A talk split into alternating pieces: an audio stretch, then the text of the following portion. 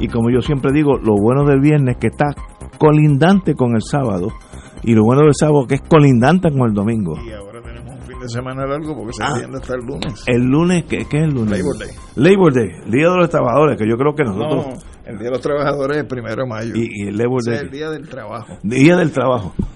Y lo celebramos no trabajando. No, Bueno. no entiendo. Pero estamos aquí. Tenemos en la línea, eh, con distinguido amigo, el... Espérate. Ah, ok, no tenemos a don Or- Ortiz Daliot, me está diciendo de los controles. Oye, sin Willy estaríamos ciegos. Pero en cuanto nos llame, en cuanto nos llame don Yello, oye, puede ser que esté levantando firmas para el, para el movimiento. No, no, ya pasaron las primarias, no. Ahora está buscando gente para inscribir. Yo conozco a Yello, hay que tenerle una carpeta siempre cerca de él. Lo conozco hace muchos años. Estuvo corriendo por Vietnam diríamos en inglés, in the wrong, in the wrong direction, huyendo del enemigo por décadas. En cuanto esté con nosotros, pues hablamos con Yello. Bueno, anyway, vamos a empezar. Eh, eh, hoy eh, en la- el Colegio de Contadores, los CPA, eh, tuvieron una reunión de todos los candidatos a la gobernación y yo diría que leí, eh, yo no estuve allí, no soy contable, pero eh, leí a todos los señores y señoras y yo diría que nadie demostró estar por debajo de los otros, sino que todos son buenos candidatos. Yello, ¿estás ahí? Estoy aquí. Ok, la última vez que te vi era corriendo por Vietnam. Pero en, en dirección contraria al enemigo, que eso demuestra que eres inteligente. bueno, eh, como bienvenido, Yayo. Saludos. Bueno, ayer hubo una reunión del Colegio de Contadores Públicos Autorizados, CPAs en, español, en español nuestro, y tuvieron todos los candidatos, eh, Pedro Pierluisi, Charlie Delgado, Juan Dalmao, Alejandra Lúgaro y César Vázquez. Yo leí la página 4 y 5 del Nuevo Día donde se básicamente se identifican y yo diría que casi todos, uno demuestran, todos los candidatos, que son gente capacitada con la posibilidad de ser gobernadores de Puerto Rico, porque aquí no, yo no puedo decir que alguien deslumbró a todos los otros, al contrario, todos estuvieron muy bien, todo- todos parten de sus visiones de la vida, pero para eso es que estamos aquí. Eh, el, para mí, el que más me ha sorprendido, y no tiene nada que ver con el Partido Nuevo, es el, el doctor César Vázquez, que ha estado aquí en este programa y lo vamos a traer nuevamente, que tiene unas ideas, se expresa muy bien, una persona muy comedida. Yo no estoy de acuerdo con él con su visión de la vida, porque es algo eh, extremadamente conservador, pero tampoco lució muy mal, al contrario, estuvo a la par con todos ellos. Así que lo felicito a los cinco eh, y esto es fácil. En 60 días habrá una votación, esperemos, fíjate, yo meto ahí el esperemos, y gane el que saque más votos y ahí ganamos todos. Yo no tengo problema que gane cualquiera de estos cinco si ganan ampliamente, cuando digo ampliamente es que no haya duda del resultado y, y que gobierne lo mejor posible. Eh, uno ve la inclinación de cada de los uno de los candidatos eh, eh, por ejemplo Pierluisi saca el paño colorado como decía Benny Frank y Cerezo como estrategia de desarrollo económico la igualdad que garantiza la estabilidad es un camino probado ese es el paño colorado para que los estadistas vayamos a votar Charlie Delgado, tenemos que comenzar una transición donde el gobierno sea facilitador de desarrollo económico de país en toda su dimensión. Muy bien, el compañero y amigo Juan Dalmao, el proceso político sobre estatus tendrá su día, pero en estos momentos el programa de gobierno que impulso atiende los problemas urgentes. Buen punto, de paso. La compañera Alejandra Lúgaro, uno de los grandes desafíos que tiene Puerto Rico es la total pérdida de confianza en la gestión pública que se ha ido deteriorando. También tiene razón. Y el doctor César Vázquez, lo que haga Puerto Rico lo que haga que Puerto Rico sea gobernable es que los que se han alternado en el poder pierdan las próximas elecciones. Me tiró ahí un piñazo de, por el lado izquierdo, pero muy bien, también, también tiene su punto. Así que tenemos cinco candidatos viables, inteligentes eh, y sencillamente pues le pasan esa decisión muy importante al pueblo de Puerto Rico. Nos dividimos en tribus, porque hay dos tribus aquí, hay unos azules y otros colorados, eh, mayormente son las tribus primarias, pero la, la, el, lo importante en este caso... Ah, muy bien. Tenemos el doctor Cabanilla. Oye, estamos hablando, empecé con Vietnam, con Yello, y me olvidé de cosas más importantes. Yello, cógete un break. Take ten, como decían allá. Dale, con el doctor, que eso es más importante. Sí, vamos con el doctor Cabanilla, que está en la línea. Perdone que lo haya atrasado, pero pero empezamos demasiado en el segundo párrafo, no en el primero. Doctor Cabanilla, muy buenas tardes. Hola Ignacio, saludos a todos. Bueno, yo, lo único que yo tengo aquí del mundo es que China abrió su aeropuerto internacional a los vuelos internacionales. Entonces me sorprende que tienen más de 500 vuelos en esta semana. 500. O sea, uno, el concepto que yo me crié cuando yo era niño era que China era un país atrasado, que no, eso era casi medieval. 500 vuelos en una semana del exterior. Posiblemente diarios. No, una cosa despampanante que tú dices, es imposible. Y ya abrieron el aeropuerto porque ya dicen que tiene la pandemia controlada. Así que el país donde empezó ahora está más adelantado que nosotros. Pero, anyway, diga usted cómo estamos en Puerto Rico. No hay duda que es más seguro ir a, ahora mismo ir a, a China que ir a Estados Unidos, ¿no? Pero déjame leerte aquí la, acerca de, los casos nuevos. Sí, vamos, vamos, vamos aquí. Hoy se reportaron mucho menos casos eh, que el día antes y menos casos que el día anterior también, pero como he dicho antes hay una fluctuación grande, por eso es preferible usar este el promedio este de, cinco días, eh, que, es lo que utiliza la Universidad Johns Hopkins para evaluar los datos de todos los, estados de Estados Unidos, además de Puerto Rico. Estaba mirando aquí la, gráfica de, de Johns Hopkins en cuanto a Puerto Rico. Y a partir de más o menos del 4 de julio, como ya ustedes saben, ya ya había empezado a subir, este antes del 4 de julio ya había empezado a subir, así que no podemos culpar todo eh, la, la, recrudescencia esa que hubo de, casos después que estábamos bastante bien, no se la podemos achacar toda el 4 de julio cuando la gente salió a las playas porque ya el 3 de julio se veía que empezaba a subir la, curva.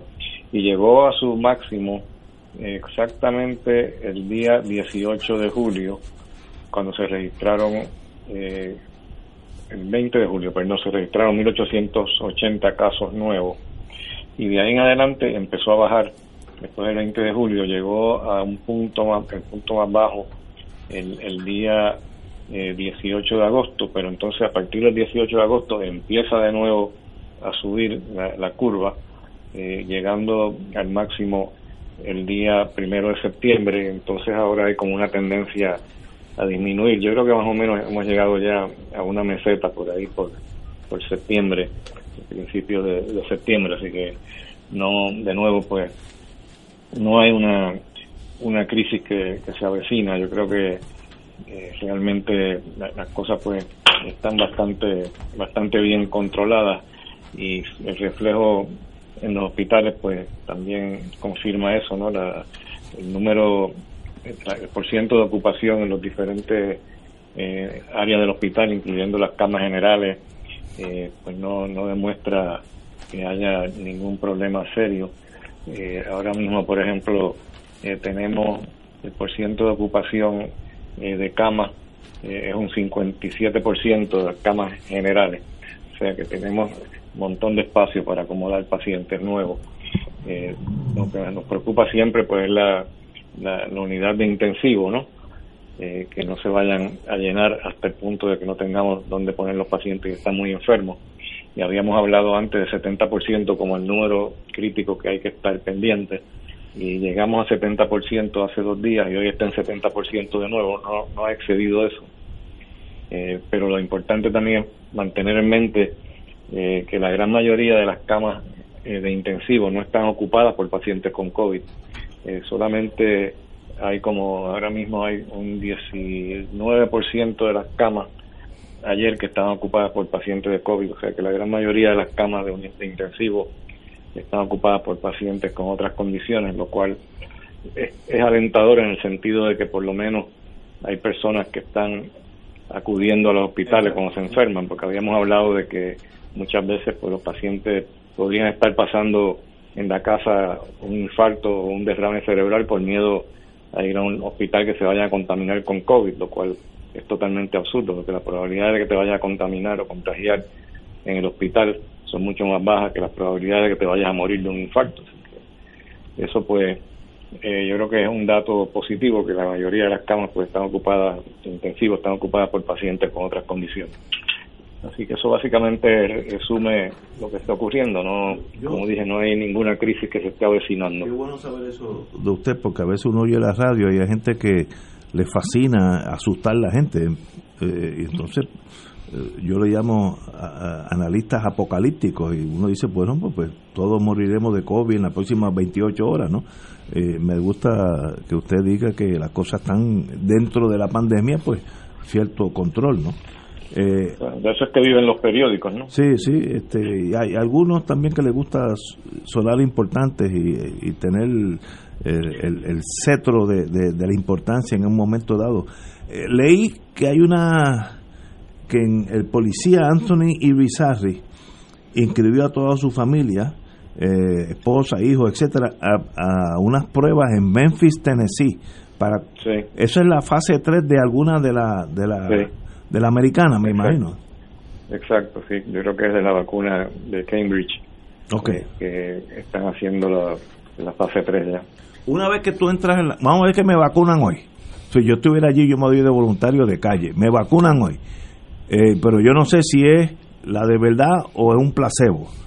Eh, entonces, ¿qué pasa? ¿Qué, ¿Cuánto tiempo que esperar a ver si... Bueno, eso depende de muchas cosas, ¿no? De cuán seria esté la epidemia. Por ejemplo, en Memphis yo no sé cómo estará cómo estarán las estadísticas. Si hay muchísimos casos, pues entonces se puede determinar más rápido si te contagiaste o no. Pero si no son muchos los casos, pues toma más tiempo, pero eh, ellos tienen que reunir todos los datos, no solamente eh, ir por ciudades o por estados, sino que tienen que tomarlo todo en, consideración. Yo creo que eso tardará por lo menos unos tres meses eh, en lo que tienen datos de en cuanto a la eficacia, ¿no? Porque datos en cuanto a la seguridad, pues ya yo creo que hay suficientes datos como para decir, pues, lo más probable es que no hay problema, pero además de además de la eficacia, pues ellos también están evaluando la, seguridad, porque eh, no es lo mismo hacer un estudio fase 2 en cual el número de pacientes pues no es tan grande y por lo tanto estudiar la seguridad eh, pues hace falta un volumen más grande así que recogen los estudios eh, fase 2 de seguridad y los lo, suman a los, a, los, datos de, la fase 3 que, va a tener más pacientes usualmente pues estamos hablando de miles de, por ejemplo son como 30.000 pacientes que creo que son que tienen que vacunar o que tienen que entrar en el estudio. Me parece que ese es el número que, ellos pretenden entrar en, ese estudio para entonces poder llegar a una conclusión. Esto es un esfuerzo grande y se ha acelerado muchísimo. Eh, por lo menos eh, están haciendo los estudios de seguridad en Estados Unidos, en, Cuba se brincaron eso y en, Rusia también. En, Rusia pues, también. Ya, ya están vacunando gente eh, sin, sin tener este datos en cuanto a la seguridad, pero como dije antes, la seguridad de la vacuna usualmente no es tan un problema tan serio. Así que en una emergencia como la que tenemos ahora, pues uno podría hasta cierto punto justificar eh, la, seguridad. Eh, digo, este, brincar la, etapa esa de seguridad, que, lo, que creo que es lo que quiere también hacer Trump. Yo creo que Trump está empujando porque... Sí, para, eh, antes de la, cosa, para tener la vacuna para noviembre, antes de la elección. Seguro, obvio, obvio. Ahora, tengo una, una pregunta. ¿Cuáles pueden ser, si yo me brinco la fase 3, vamos a decir que estoy en Rusia y, me, y Rusia dijo, vamos a brincar una fase 3, la crisis es de tal magnitud que tenemos que meter caña, salga el tiro por donde salga. ¿cuáles pueden ser los efectos negativos de brincarse la fase 3? En, en términos generales, no estoy diciendo qué es lo que vaya a pasar. Bueno, el efecto negativo mayor sería que si descubren que, la vacuna tiene algún efecto secundario muy serio, eh, pues entonces estarían exponiendo a la gente a, a un problema que podría ser, este, digamos, algo neurológico, por ejemplo, como habíamos mencionado anteriormente, la, el síndrome de Guillain-Barré, eh, que se ha visto eh, en muy pocos casos con la vacuna de, con una de las vacunas de influenza hace muchos años atrás. Eh, es una, una cuestión, es como autoinmune. Y si ocurre eso, pues eso es un, un evento catastrófico, porque puedes morir de eso pero las probabilidades son ínfimas de que, de que vaya a desarrollar ese, esa complicación y la mayoría de la gente que les da Guillain-Barré no mueren, ¿no? Así que, pues realmente, eh, en términos generales, eh, si, si puede protegerte de, de, adquirir COVID, donde la mortalidad es alrededor de un 3% y hasta un 5%, versus adquirir este algo como Guillain-Barré, que la, la las probabilidades son ínfimas de que te vaya a dar y si te da pues son ínfimas también de que te vaya a morir de eso pues en términos generales pues es, ventajoso pues eh, brincar la, fase de seguridad en ese sentido ¿no? aquí dice la fase 3 aquí dice la prensa que en el mundo hay 160 esfuerzos por desarrollar la vacuna así que muchos países están trabajando en esa vacuna y hasta la semana pasada había 32 ensayos en humanos. Esos que están en la fase 2 o la 3, ya, ya ellos están adelantados. Sí, sí. Obviamente hay una carrera eh, para ver quién, quién llega primero, pero no es solamente quién llega primero, sino también pues está el interés en proteger a la, comunidad, que creo que es lo que lo que estamos viendo a, muchas eh, a, muchos países a adelantar, tratar de adelantar la, la, vacuna. Y obviamente las compañías farmacéuticas grandes como Pfizer, AstraZeneca, etcétera, pues además de, de moverlo por el, el, el, asunto de la, de la protección de los, de, los, de los pacientes, de, la comunidad en general, pues también nos mueve el dinero que hay por el medio, ¿no? Por eso realmente las compañías farmacéuticas por más que nos digan que ellos lo que quieren es curar a la gente, realmente eso para ellos es secundario. Lo primero es el valor en la bolsa. Absolutamente. Alejandro. Sí, buen día, doctor. Alejandro Torres por acá. Hola, ¿qué tal? Pues mire, el problema es que el que uno participe de un tipo de programa como este, donde coincidimos con usted por lo menos una vez en semana, es que uno se encuentra con gente en la calle que le dicen a uno, oye, pregúntale al doctor sobre esto, sobre esto otro. Y entonces, por lo menos según mis recuerdos, en cosas que se me han planteado a mí, eh, una de las interrogantes, ¿cuántos hospitales? Porque sabemos que usted está en auxilio mutuo y ahí se están haciendo eh, el desarrollo de una especie de protocolo, pero ¿cuántos hospitales de los hospitales que hay en Puerto Rico también están participando de esa experiencia de desarrollar sus propios protocolos? Y si se comparte o no se comparte información, entre un hospital y otro, entre un grupo eh, que está en la etapa de experimentación o de desarrollo de protocolo con relación a otro. Esa sería eh, una primera pregunta. La segunda es si desde el punto de vista de las facilidades hospitalarias que nosotros tenemos en Puerto Rico, donde uno pues pudiera anticipar que hay unas que aparentan ser mejores que otras, si hay diferencias desde el punto de vista de, de los fracasos los éxitos en términos del tratamiento que se le da al ciudadano que llega con unos síntomas de COVID. Y una tercera pregunta que me han hecho es de aquellos que participan del protocolo en el cual usted eh, trabaja y que son pacientes que usted examina, pues cuál ha sido el resultado desde el punto de vista de, del factor mortandad y el factor recuperación. Estas son cosas que me preguntan a mí en la calle. Ok, vamos a empezar por la primera. La primera es la más fácil. Eh, realmente, hasta donde yo sé, no hay más ningún otro hospital eh, donde se esté estén haciendo ningún ensayo clínico como estamos haciendo nosotros. Eh, hay este hay diferentes tipos de, de ensayos clínicos, ¿no? Están los ensayos clínicos que, que llaman eh, los, americanos llaman Investigator Initiated Clinical Trial, que quiere decir que es un estudio que lo, escribe una persona en un hospital versus un ensayo clínico diseñado por una farmacéutica eh, que se lleva a cabo en múltiples hospitales. Eh, un ejemplo de eso, pues el, protocolo que de COVID-19 que tenemos en el auxilio. Eh, eso es un, un estudio iniciado por un investigador, que en este caso soy yo. Y el otro ejemplo pues sería la vacuna, ¿no? Una, la vacuna pues se puede, creo que la van a empezar a hacer en Puerto Rico, si no me equivoco. Eh, todavía no creo que hayan vacunado a nadie, pero pero sí eh, va, va a empezar este, un estudio, uno o dos estudios con, con vacunas, eh, que son de compañías farmacéuticas. pero la cosa es todavía un poquito más complicada que esa, o sea, no es que si usted llega al auxilio con COVID-19 no quiere decir que le van a poner en el protocolo mío. Eh, porque eso depende depende mucho porque hay muchas personas que están viendo estos pacientes.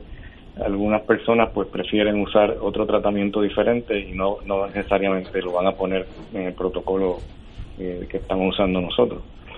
En cuanto a la vamos a coger la última pregunta porque la segunda creo que creo que tiene que aclarármelo un poquito pero la última pregunta en cuanto a la mortalidad eh, pues la mortalidad que tenemos, llevamos ya más de 80 pacientes que hemos registrado, de los cuales 76 eh, tenemos eh, datos ya. Hasta ahora no se nos ha muerto ninguno. solamente una persona se fue en fallo respiratorio de los pacientes tratados. Era una paciente de 79 años que tenía muchísimos problemas médicos anteriormente, problemas de demencia y también problemas de cardiovascular eh, válvula eh, que, había sido eh, operada y que tiene todavía estenosis aórtica y es la única persona que se nos ha complicado hasta ahora. Eh, no, no ha muerto pero realmente yo sinceramente yo no, no esperaba el éxito que, estamos teniendo. Te puedo decir esa cifra que te dije porque estoy analizando los datos que los vamos a someter para, para publicación y por eso es que estoy bien al tanto de, lo que está pasando. Lo interesante también es que, nosotros nos llevamos, nos dejamos llevar por los marcadores de inflamación, entre otras cosas, ¿no? marcadores de inflamación en sangre, y hemos podido eh, lograr identificar los pacientes eh, que no necesitan ningún tratamiento, porque no es que, que estamos tratando a todo el mundo. Nosotros tratamos solamente los que tienen un riesgo alto de complicarse y hemos logrado identificar cuáles son esos pacientes y separarlos de los otros. Eh, tenemos eh, 53 pacientes eh, que se han observado sin tratamiento eh, y que no les ha pasado a ninguno absolutamente nada, ninguno se nos ha complicado. Y entonces eso nadie lo había, lo había hecho anteriormente, nadie había realmente separado a los pacientes de esa forma. Entonces los otros que sí tenían riesgo alto, pues eran unos 20 creo que eran, y de los 23 hasta ahora, como dije, pues no se ha muerto ninguno y solamente se nos ha complicado uno. Así que estamos eh, muy contentos porque desde el punto de vista estadístico esto es altamente significativo, porque habíamos esperado eh, por lo menos unos 14 pacientes que se complicaran y que pasaran a fallo respiratorio y hasta ahora solamente uno ha, ocurrido eso. Así que yo pensé que, nunca pensé que iba a ser tan tan eficaz eh, el, método este que hemos desarrollado y estamos pues súper contentos con esos datos. En cuanto a la segunda pregunta, pues eh, quisiera que se elaborara de nuevo. La, para la segunda pregunta es porque ciertamente, eh, por lo menos esta es la percepción de muchas personas en este país, que hay hospitales y hay hospitales. Por lo tanto, si, si yo tengo una situación donde identifico síntomas compatibles con el COVID, pues yo puedo sentirme en mayor confianza en ir a una institución que en ir a otra. Entonces la pregunta que se me hace es, ven acá, y si la medicina se supone que tiene unos estándares, eh, no deberíamos esperar que el mismo estándar de calidad sea el que se dé en una institución eh, y que se dé en la otra.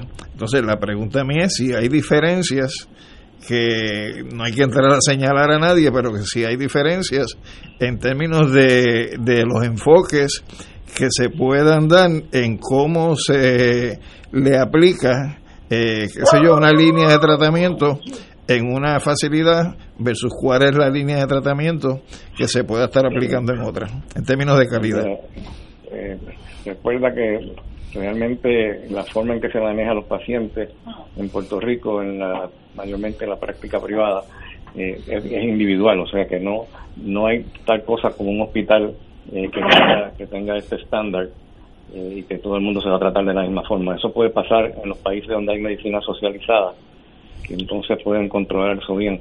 pero en la medicina capitalista, pues cada uno hace lo, que quiere y eso no, no, no, es buena idea, me parece a mí que eso es terrible, pero eso es lo que, lo que vivimos no solamente en Puerto Rico, sino en todos los países capitalistas que tienen medicina eh, que no es medicina socializada, pero en los países en Europa, por ejemplo, lo tienen todo bastante claro y lo tienen todo bien organizado. Y en Canadá también, o sea que los pacientes eh, que van a un hospital, eh, por ejemplo, en Canadá, pues el manejo es bastante estándar.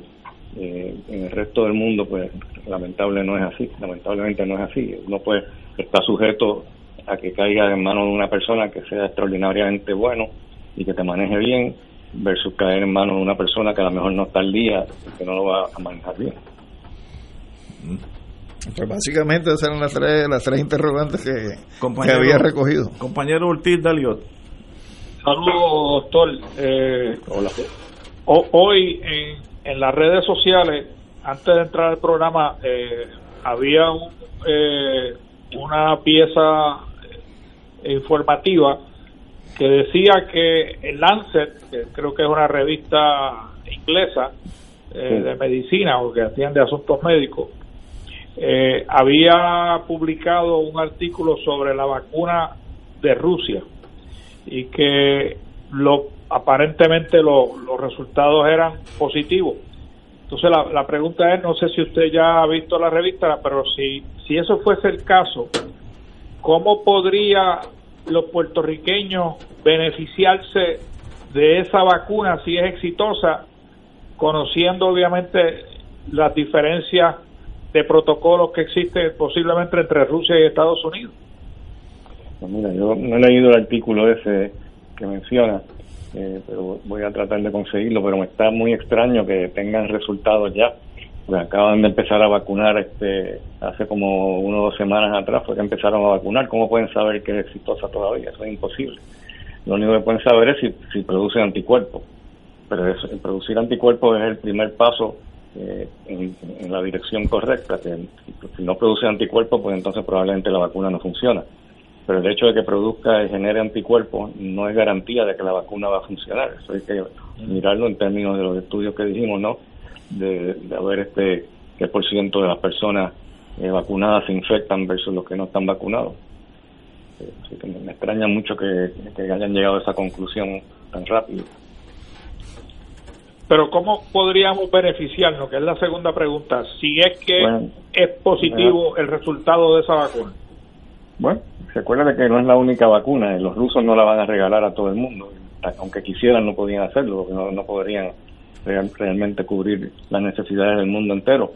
Pero, pero hay, hay una cantidad de otras vacunas que probablemente van, van a ser exitosas. La, hasta ahora, pues, las que se han, las que han mirado la producción de anticuerpos, como la de AstraZeneca y la de Cambridge, eh, las dos han tenido muy buenos resultados en ese sentido, lo cual eh, quiere decir que probablemente sí este van, van a ser eficaces.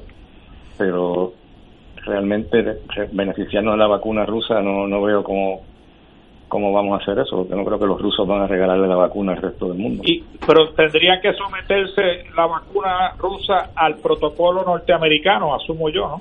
Oh, absolutamente, sí. Si la quieren poner en el mercado en Estados Unidos, tiene que pasar a través de la FDA. Mm. Sí, eso, eso, toma meses. Meses si hay buena fe, imagínate. Eh, bueno, la situación ahora de emergencia pues podría podría ser este mucho más rápido el usuario y la, la inglesa y la norteamericana ya están en la fase 3. Sí. Así que estamos esperando uno, dos, tres meses más o menos, give or take. vamos a decir tres meses. Tres meses.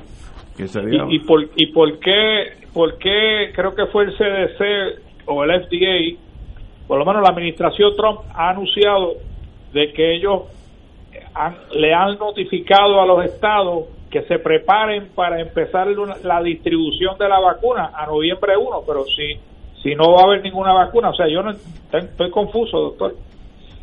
Bueno, yo también, porque yo estoy seguro que el director del CDC también está confuso. El otro día hasta amenazó con renunciar, porque le están poniendo una presión terrible para, este, acelerar el proceso y parece que tiene mucha presión dentro de, dentro de la FDA, eh, tiene mucha presión para que haga las cosas eh, como se han hecho usualmente y también tiene presión de fuera de, la FDA, de, viniendo de, la, de Casablanca, que le está poniendo presión para que brinque los pasos y que, la, aprueben, eh, no para ayudar a la gente, sino para que Trump pueda ganar las elecciones, ¿no? Parece que él piensa que si aprueba una vacuna antes de las elecciones, pues entonces ya eso le va a ayudar.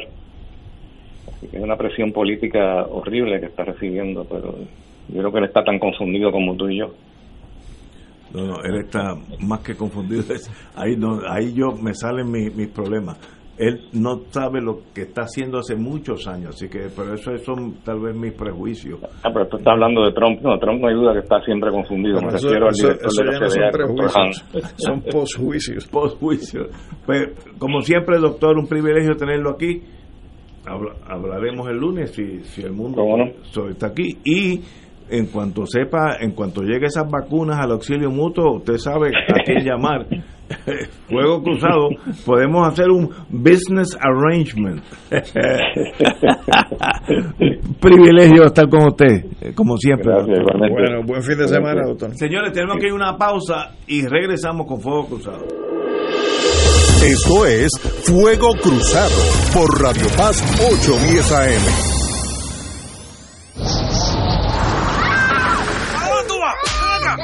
Desastre puede afectar más que tus bienes, puede afectar tu vida. Asuntos sobre la custodia de los hijos y violencia doméstica son algunos de los problemas legales que se agravan tras un desastre. Es vital proteger tus documentos importantes como certificados de nacimiento, custodia y órdenes de protección, entre otros. Manténlos en un lugar seguro y prepárate para ayudarte. Infórmate en servicioslegales.org. Servicios Legales de Puerto Rico te puede ayudar.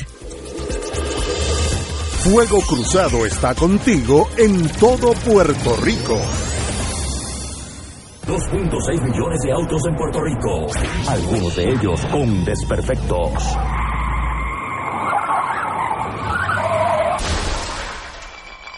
Autocontrol.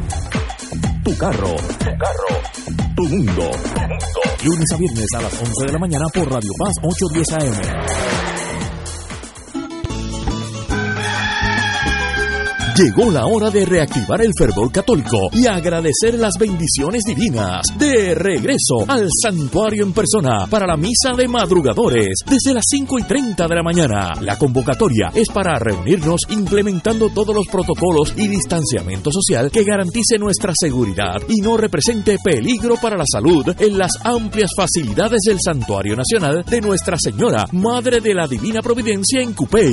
Nos congregaremos con las debidas precauciones el sábado 5 de septiembre a las 5 y 30 de la mañana. Misa de madrugadores de regreso al santuario. Para detalles accede a nuestra página en Facebook o llama al 787-646-9448. Transmisión radial por Radio Paz 810 AM y Radio Paz 810.com. Oro 92.5 FM. Radio Oro FM.com.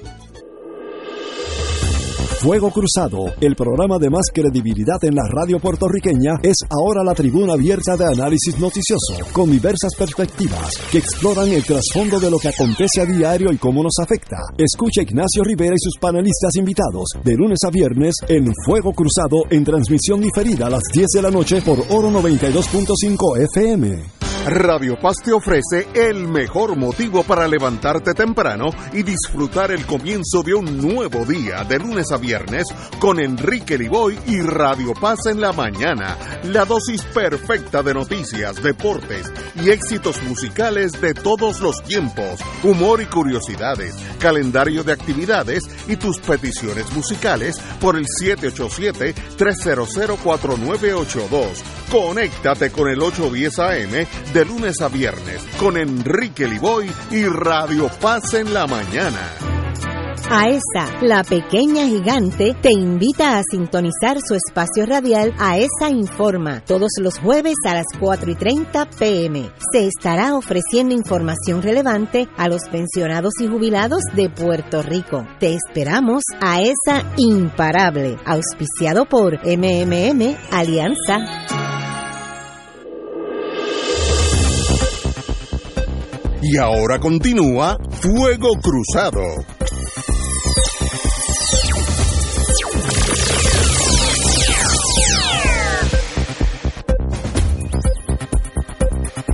regresamos, empezamos al...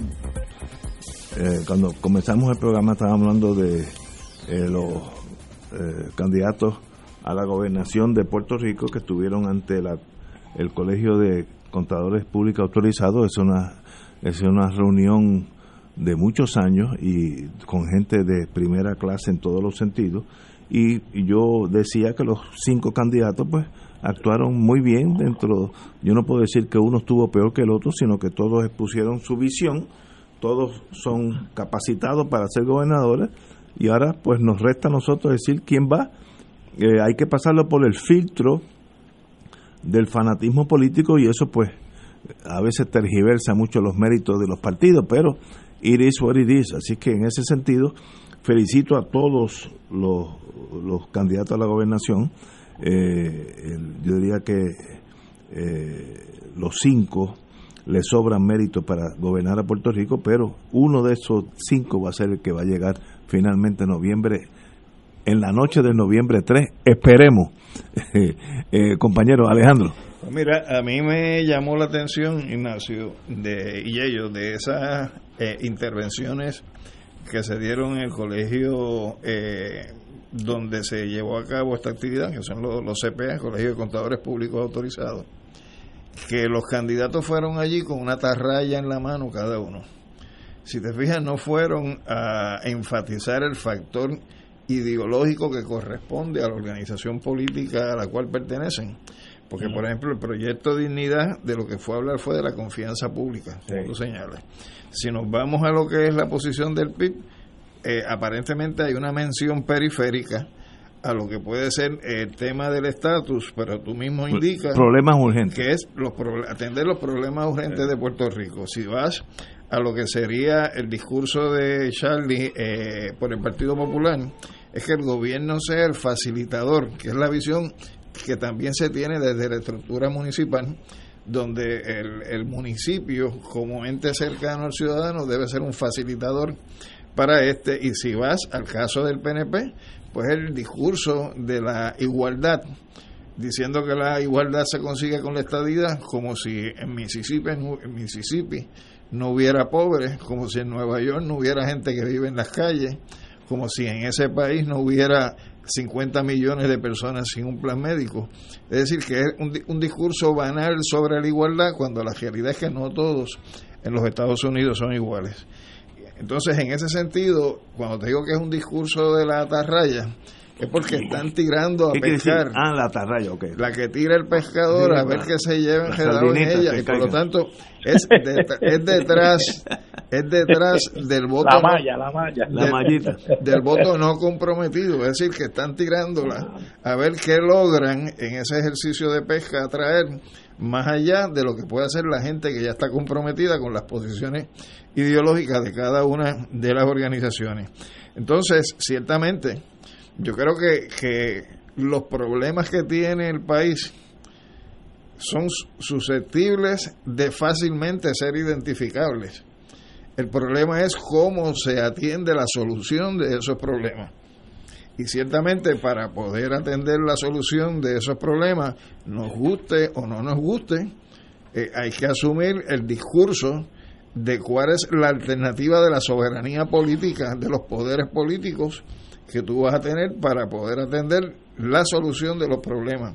Y la realidad es que tú puedes hacer muy poco si tú tienes una junta de control fiscal, que es la que impone, como dicen en, la República Dominicana, es ley, batuta y constitución, que es la que dispone todo lo que tiene algún tipo de importancia en este país, si tú tienes una situación de relación de subordinación política, donde hay un poder que se coloca por encima del poder que puedan tener los puertorriqueños y puertorriqueñas para tomar decisiones donde tú tienes una estructura jurídica que nos vendieron la idea de que era el producto de un convenio entre dos partes y que era una manifestación de progreso extraordinario desde el punto de vista de ejercicio democrático y tienes la realidad de que siete personas por las cuales nadie vota son las que toman las decisiones de este país para atender no los intereses del pueblo, sino los intereses de los bonistas y los acreedores de los bonos.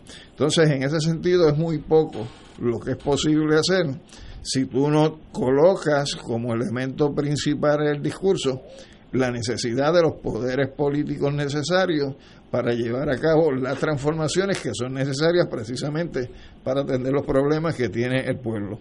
Así que me parece que el discurso de la atarraya es un discurso bueno para atraer votantes, pero tú puedes atraer la cantidad inmensa de votantes que sea y si no tienes los poderes políticos, tú no vas a poder realmente traer alternativas para este país. Y ello.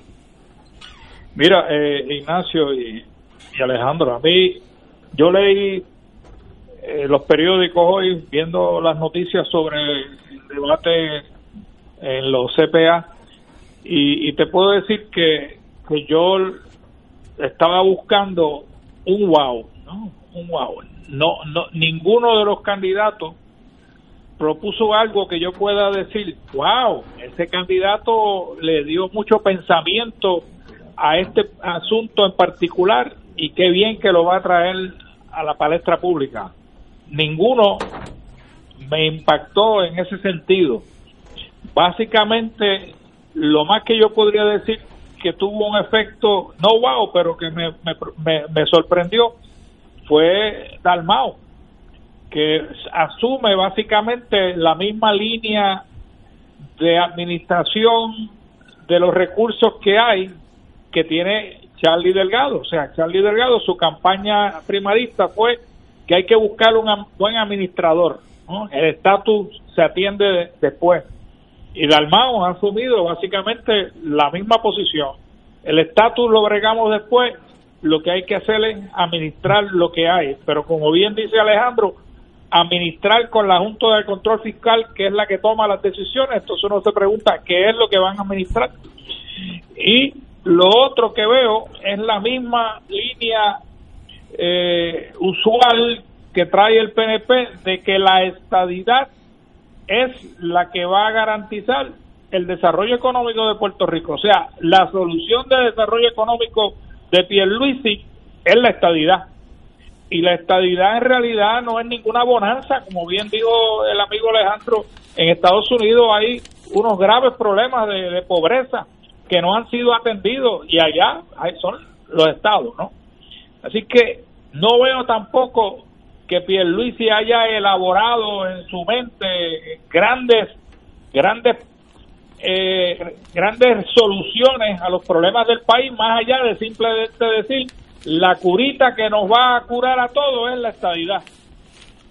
Por, por, por Alexandra y César Vázquez pueden ser lo que llaman en, Estados Unidos los spoilers, eh, porque son los que van a restarle voto a los dos partidos principales, tanto el PPD como el PNP, de alguna manera se van a afectar por los votos que se lleve don César Vázquez o se debe doña Alexandria Lugar.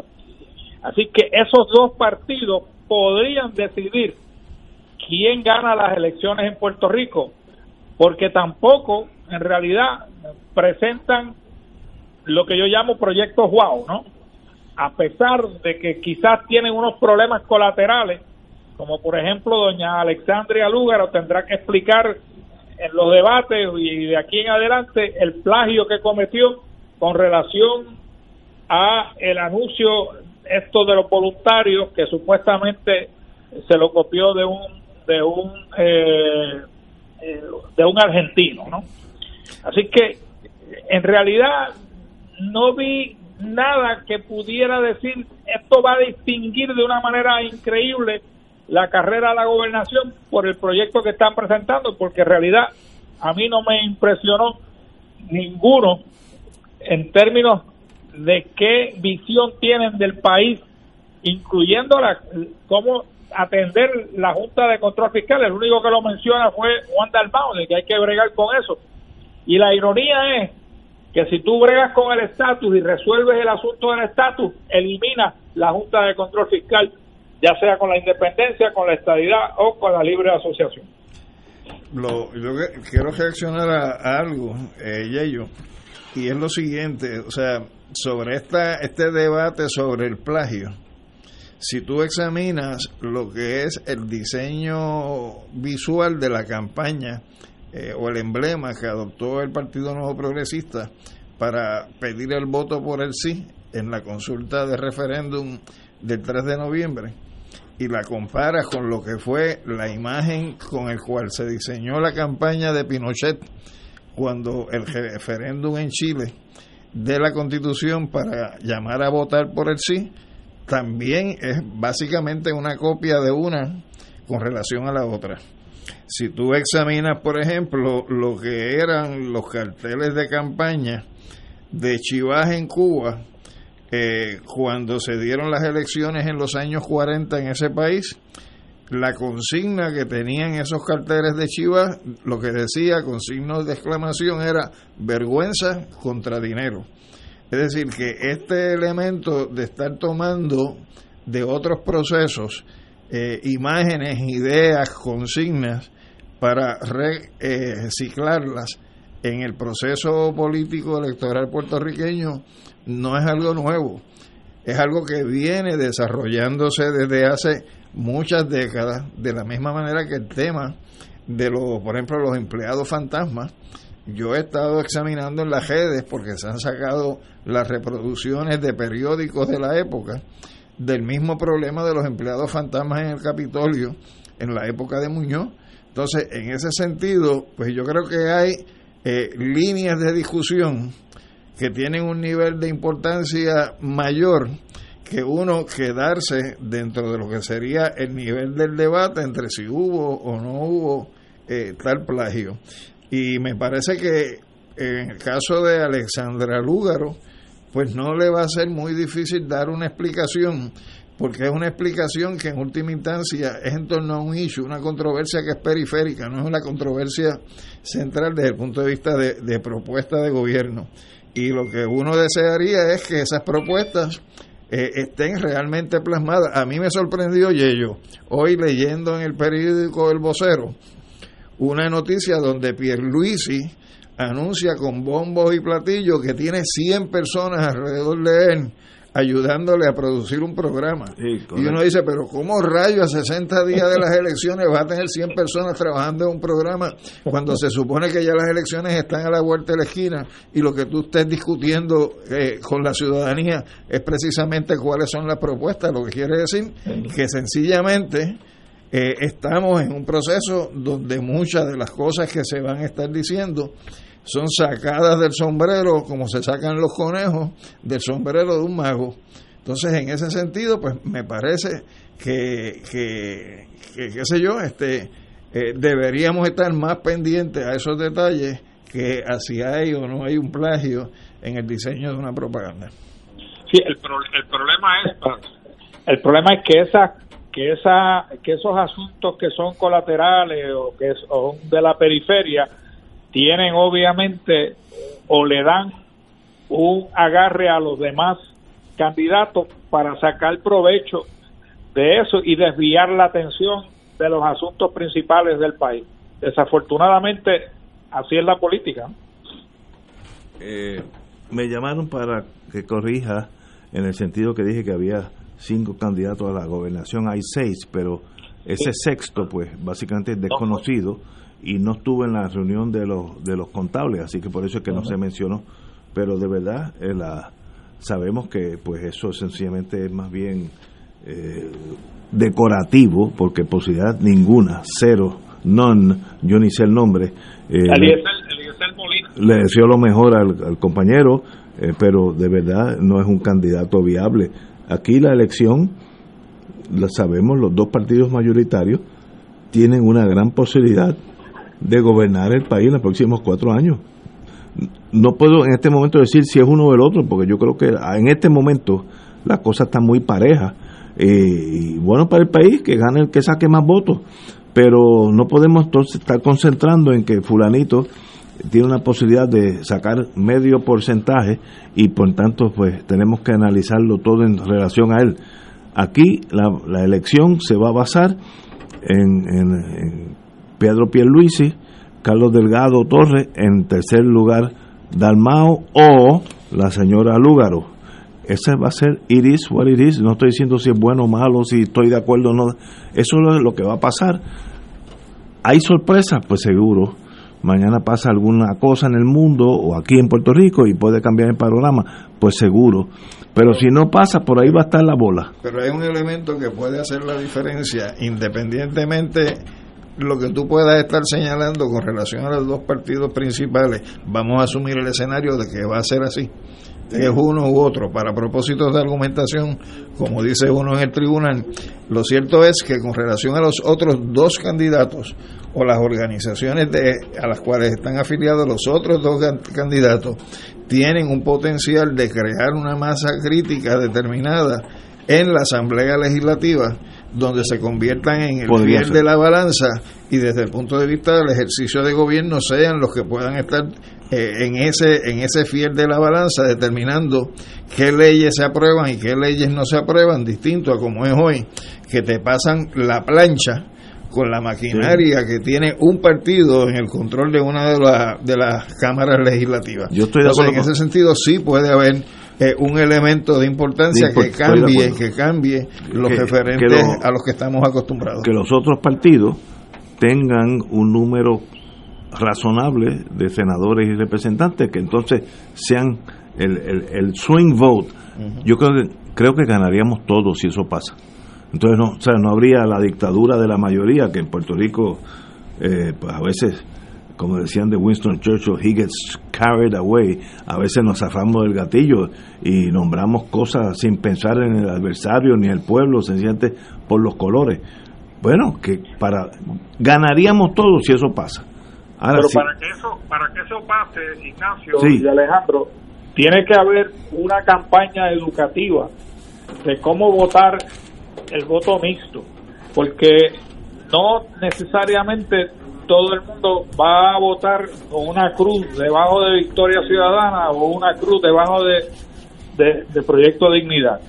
Para tú lograr insertar esos legisladores en la legislatura, hay que educar al pueblo de cómo votar, porque así es que logra entrar tanto los dos independentistas, tanto en la Cámara como en el Senado. No es por el voto eh, de una cruz debajo del PIB, porque eso no sucede pero tienes que enseñarle al pueblo de cómo votar mixto, porque de lo contrario no logra lo que sería ideal, porque yo concurro con Alejandro y contigo de que sería ideal tener legisladores que sean importantes en, en la toma de decisiones a nivel legislativo. Eh, los dos partidos no le interesa esa, ese proceso educativo, así que no cuentes con ellos dos. Tenemos que ir a una pausa, amigos. Regresamos con Fuego Cruzado. Esto es Fuego Cruzado por Radio Paz 810 AM. Si estás harto de tanta corrupción, de tanta mentira, del inversionismo político, si estás cansado de rojos y azules, azules y rojos, si estuviste con tu corazón, con tus oraciones, con tu coraje en el verano del 19, si estás creyendo que tener un gran país es posible, te lo digo, tú estás con Victoria Ciudadana. Este noviembre, la victoria es de todos y todas. Anuncio pagado por el Comité de Gastos Independientes de SPT, no autorizado por el candidato aspirante o partido alguno. Fuego Cruzado está contigo en todo Puerto Rico. Fanático del deporte, la mejor información y el mejor análisis lo escuchas los sábados a las 2 de la tarde por Impacto Deportivo con Javier Sabat y el más completo elenco en deportes por Radio Paz 810 AM y en las redes sociales Facebook Impacto Deportivo, Radio PR, Twitter e Instagram. Impacto underscore Deport. Juntos, impactando el deporte nacional. Todos los jueves Radio Paz y la Administración del Seguro Social te ofrecen un espacio informativo para orientarte y aclarar tus dudas sobre los derechos, requisitos y obligaciones para poder disfrutar de sus beneficios. Plantea tus preguntas por el 787-300-4982 y conoce antes que nadie los detalles concernientes a cambios y nuevas regulaciones, escuchando todo sobre Seguro Social con Víctor Rodríguez los jueves de 2 a 3 de la tarde por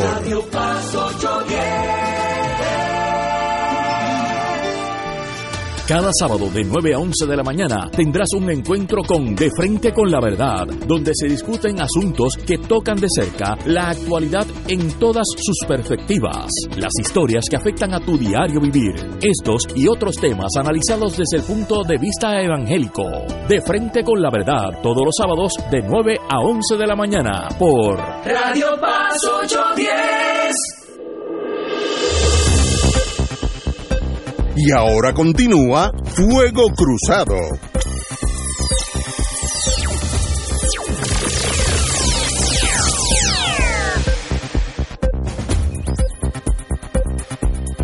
Regresamos, Boys and Girls de Fuego Cruzado. Bueno, yo no entendí esta noticia, pero ustedes que tienen más experiencia que yo, tal vez. El nuevo secretario de Estado no dice a la prensa el nombre de su esposa.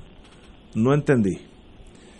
Eh, no, no, no entendí ahí. Eh, Tal vez ya yo, el designado secretario del Departamento de Estado, estoy leyendo, aseguró hoy ya que cumplió, concluyó su contrato con el Senado, lo cual no hay problema, aunque reconoció que su esposa, cuyo nombre no quiso revelar, sigue siendo contratista.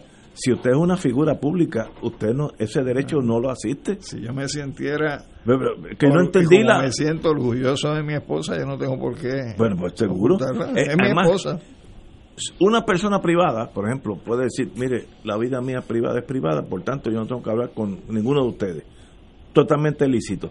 Una figura Mira. pública es pública, la palabra lo dice, tú eres parte del, pue- del pueblo de Puerto Rico.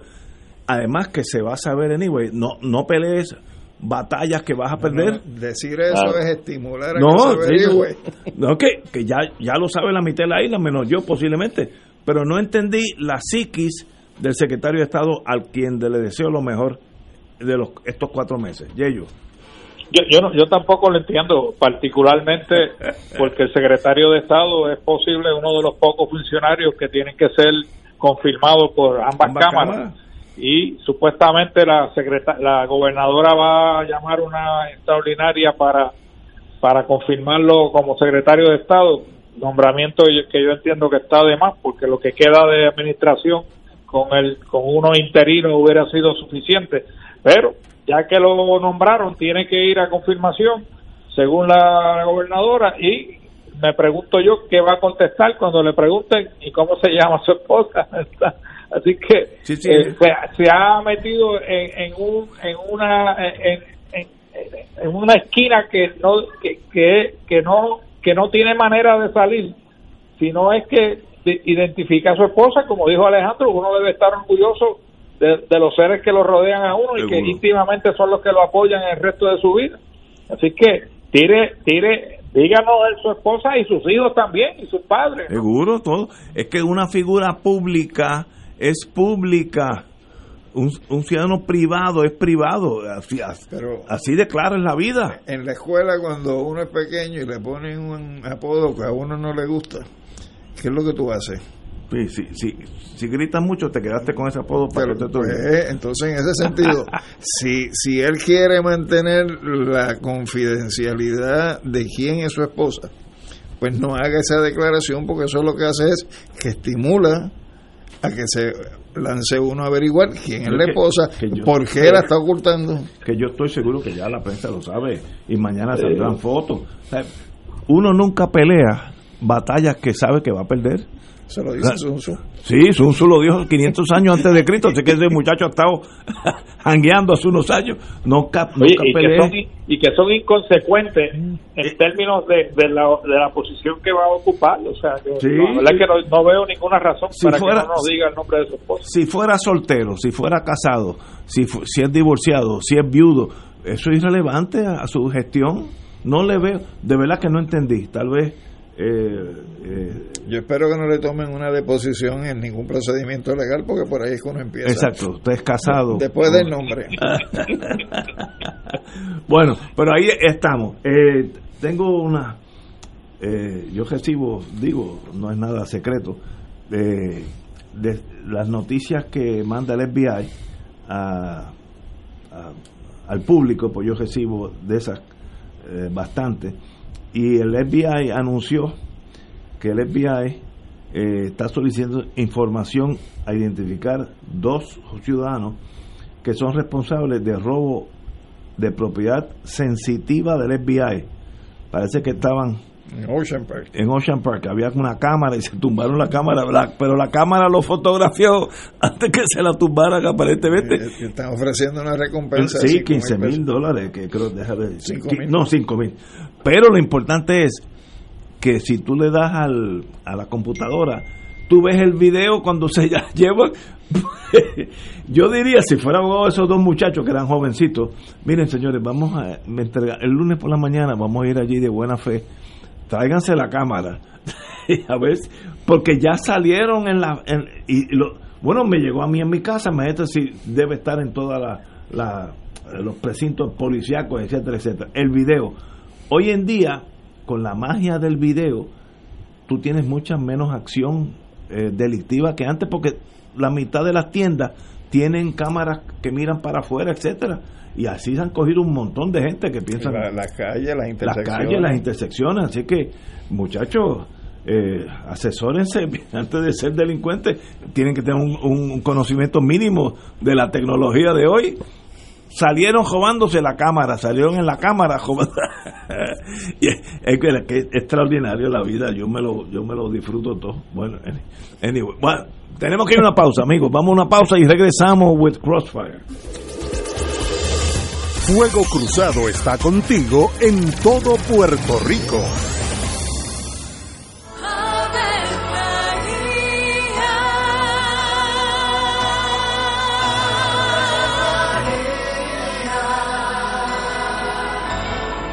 El ángel del Señor anunció a María. Y ella concibió por obra del Espíritu Santo. Dios te salve María, llena eres de gracia, el Señor es contigo.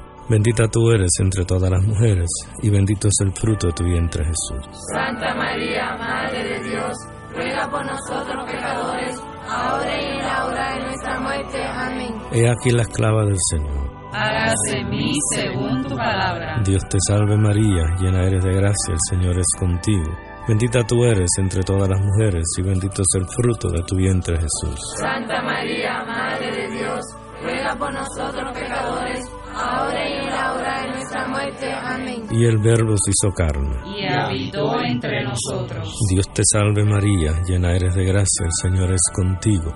Bendita tú eres entre todas las mujeres, y bendito es el fruto de tu vientre Jesús. Santa María, Madre de Dios, ruega por nosotros Ruega por nosotros, Santa Madre de Dios. Para que seamos dignos de alcanzar las promesas de nuestro Señor Jesucristo. Oremos. Derrama, Señor, tu gracia sobre nosotros, que por el anuncio del ángel hemos conocido la encarnación de tu Hijo, para que lleguemos por su pasión y su cruz a la gloria de la resurrección, por Jesucristo nuestro Señor. Amén. Gloria al Padre, al Hijo y al Espíritu Santo. Como era en un principio, ahora siempre, por los siglos de los siglos. Amén.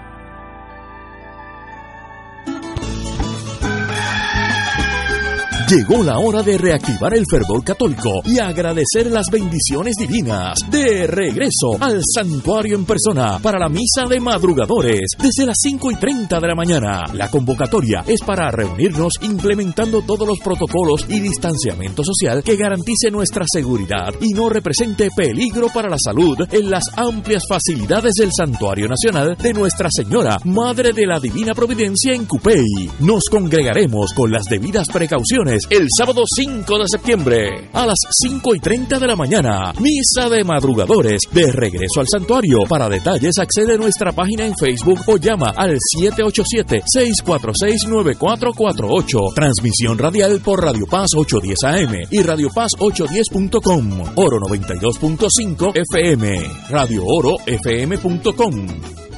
como parte de la conducta ética que debe regular lo que piensa, hace y dice cada rotario antes de actuar, este debe plantearse lo siguiente, ¿es la verdad? ¿Es equitativo para todos los interesados? ¿Crea buena voluntad y mejores amistades? ¿Es beneficioso para todos los interesados? Esta es la prueba cuádruple. Mensaje del Club Rotario de Río Piedras.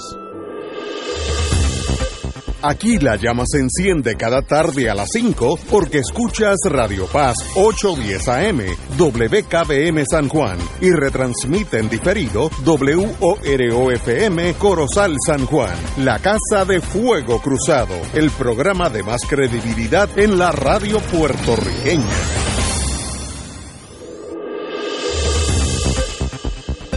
Y ahora continúa Fuego Cruzado.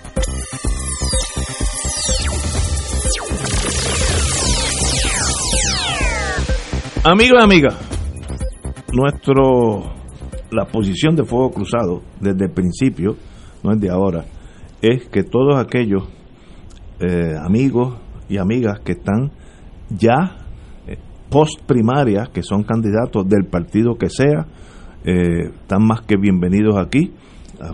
Aquí me llamó una persona, yo lo voy a llamar el fin de semana para que venga una, no sé de qué partido es, no lo reconozco, pero estará aquí con nosotros, porque lo más importante para el 10 de noviembre es que ustedes, los que nos sintonizan, tengan la gama entera de los candidatos y escojan el mejor que ustedes aprecian. Y, y eso es el, el sistema nuestro, y que gane el que saque más votos.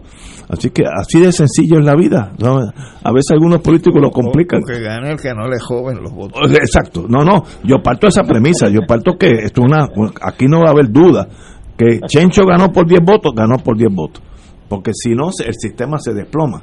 Y hoy tenemos invitación de este servidor a mi amigo, el ex secretario de Hacienda, Juan Zaragoza. Muy buenas tardes, Juan. Buenas tardes, Ignacio. Eh, eh, gracias por la invitación. Y me siento como todo un veterano de este programa. No sé cuántas veces he venido y he salido sustancialmente ileso. sustancialmente. Pero la última vez que estuviste aquí, tú eras candidato a una primaria, ya eso es historia, ahora es candidato a la Senado por el acumulación. Senado por acumulación, uno de, los- de- uno de esos seis que va a salir. Eh, dime qué estás haciendo en estos días de la pandemia, eh, eh, cómo, cómo, cómo uno se adapta a esa realidad. Pues mira, interesantísimo porque yo tuve dos campañas eh, por dos razones diferentes, ¿verdad? La de que cuando estuve para gobernador, que esa fue esa fue una campaña de caballería, como como en, en- lo dicen los militares, que fue a pie. Este, esa, esa fue completamente diferente, ¿verdad? Esa fue de, de de, de chinchorros, de lechoneras, de, clubes sociales, de, cumpleaños, de funerales, de y, y simultáneamente con el cambio mío a- al Senado, pocos meses de pocas semanas después de entrado la pandemia, pues entonces tomó un giro, un giro de 360 grados, ¿verdad? Este, y ahora principalmente te, diría que estamos remotos, o sea, mucha eh, eh, todos estos desarrollos de la tecnología que son verdad, verdaderamente impresionantes, mucha transmisión por las di- diferentes herramientas que hay de Zoom, de todas estas cosas, este, que es interesantísimo porque ahora ahí se ha proliferado un montón de gente que tiene estos programas en las redes que entrevistan a uno, ¿verdad? Y, y, y uno va en- durante la semana tres o cuatro de estas Virtual, de- de- virtual. virtuales, sí, donde te entrevistan, a veces son gente Los de la juventud, de la juventud, gente, Podcast. sí, podcast, este, interesante. Oye, pero vean, como yo tengo poder de observación todavía, tú estás bien quemado. Que, que quemado por el sol, estoy hablando. Se, se te nota, pues yo te conozco, tú eres bien blanco y estás bien, bien colorado. Así que tú has cogido calle un montón. Sí, sí. Así que, así que no es todo en, en podcast, tú has también has, has, eh, tropezado con la cera, como dicen. Sí, sí, sí. Sí, está sí. bien, bien. Y he rebajado unas cuantas libras Sí, también. también y- he rebajado como 10 o 15 libras. Sí, como 15 libras Así he que usted rebajado. está Este, caminando, y así es que se ganan las elecciones, caminando. Sí, sí, te digo, es un mundo. Yo que nunca estuve en ese mundo, ¿verdad? Porque yo fui secretario de Hacienda, pero no llego ahí por ser político. Sí, llegaste Yo- yo- a una llego por- posición. por- Y por- antes había estado en una posición de subsecretario, ¿no? Exacto, y ahí también llegué porque, porque Juan Agosto me entrevistó y me llevó para allá este, en aquel momento. Esta es la primera vez que estás en la calle, Que estoy en la- literalmente sí. en la calle. Y es una dinámica bien interesante. Yo te digo, eh, uno. co- Cosas que no dejan de maravillar a uno, ¿verdad? Cuando uno va. eh, en, en- así hace varias semanas hicimos, sí participé en varias caravanas de estas que uno se monta en estas guaguas y vas como es- elevado. Las viejas, así que yo me crié Sí, con sí, eso. sí, sí, sí, pero oye, y es Con interesantísimo desde el punto de vista social, yo que nunca había estado en ese mundo, la cuando tú ves la gente saliendo de las casas eh, y expresando su, su, su apoyo, personas mayores, personas jóvenes, su esperanza de que cuento contigo, tú sabes, es algo sencillamente, uno cuando lo ve de afuera lo ve como algo superficial, irrelevante, pero cuando tú estás montado en esa guagua y tú ves que sale esa viejita con la bandera, Ay, con la- eh, eh, eh, o una señora con hijos pequeños o con impedimentos, y entonces la guagua se para y te dice, mire, cuento con usted porque el nene no, no le están dando los servicios. Ay, Dios. Tú te das cuenta que, que, oye, sí, hay un montón de gente que son fanáticos, ¿verdad? Allá afuera. Pero hay mucha gente que cifra sus esperanzas eh, eh, en los políticos y, y realmente yo no entiendo por qué los políticos le, falla tan- le fallan tanto a la gente. Porque es que la gente realmente ahí, ahí tú, tú lo notas, tú sabes, ese, esa esperanza que ellos derraman en uno, esa eh, es una cosa, ¿verdad? Bien, bien interesante. Yo, yo tuve hace muchos años eh, un contacto con lo que tú acabas de decir. Eh, Amadeo Francis, amigo mío de Lo conocí, años. lo conocí. Eh, excelente ser humano. Y él tuvo un puesto en la fortaleza, no me acuerdo ni el año que era. Y de vez en cuando él se escapaba a la hora de almuerzo. Nos, iba ahí a la mesa de nosotros, donde tú has ido. Entonces se escapaba. Entonces, como yo hablo semi-inglés y él también, pues, él me decía que tengo que escaparme to meet real people. Mira la observación tan profunda. El ambiente en la, fortaleza, en la fortaleza, la premisa de, de, de lo que hizo es que es enajenante. Entonces tenía que a veces escaparse y venirse y darse el palo con uno y a vacilar y ver la, Es la vida. Tú, lo- tú lo notas en términos de la persona que llegó Sí, y, y- al año y es totalmente sí, sí, sí. Y, y, y, y en eso, el mundo político es un círculo cerrado, como una fraternidad, que los fraternos llegan a un, un momento, piensan que la fraternidad es el Puerto Rico, y viven en ese mundo y se Sí, discuten sí. y tienen tragedias y tienen victorias y nadie sabe lo que está pasando. Y, y al desconectarse del resto del mundo o del resto del país, terminan asesorando mal a los gobernantes. Sí, sí, porque es un ciclo vicioso. Ustedes están haciendo un, un diagnóstico excelente ese mismo, porque yo a veces entro en estas conversaciones con esta gente, con, con, ¿verdad? con mi gente, y, y tú los oyes hablando, y, y uno que, que hasta ayer estuvo afuera. Exacto. Entonces tú los oyes y tú dices, pero esta gente, esta gente está en una burbuja.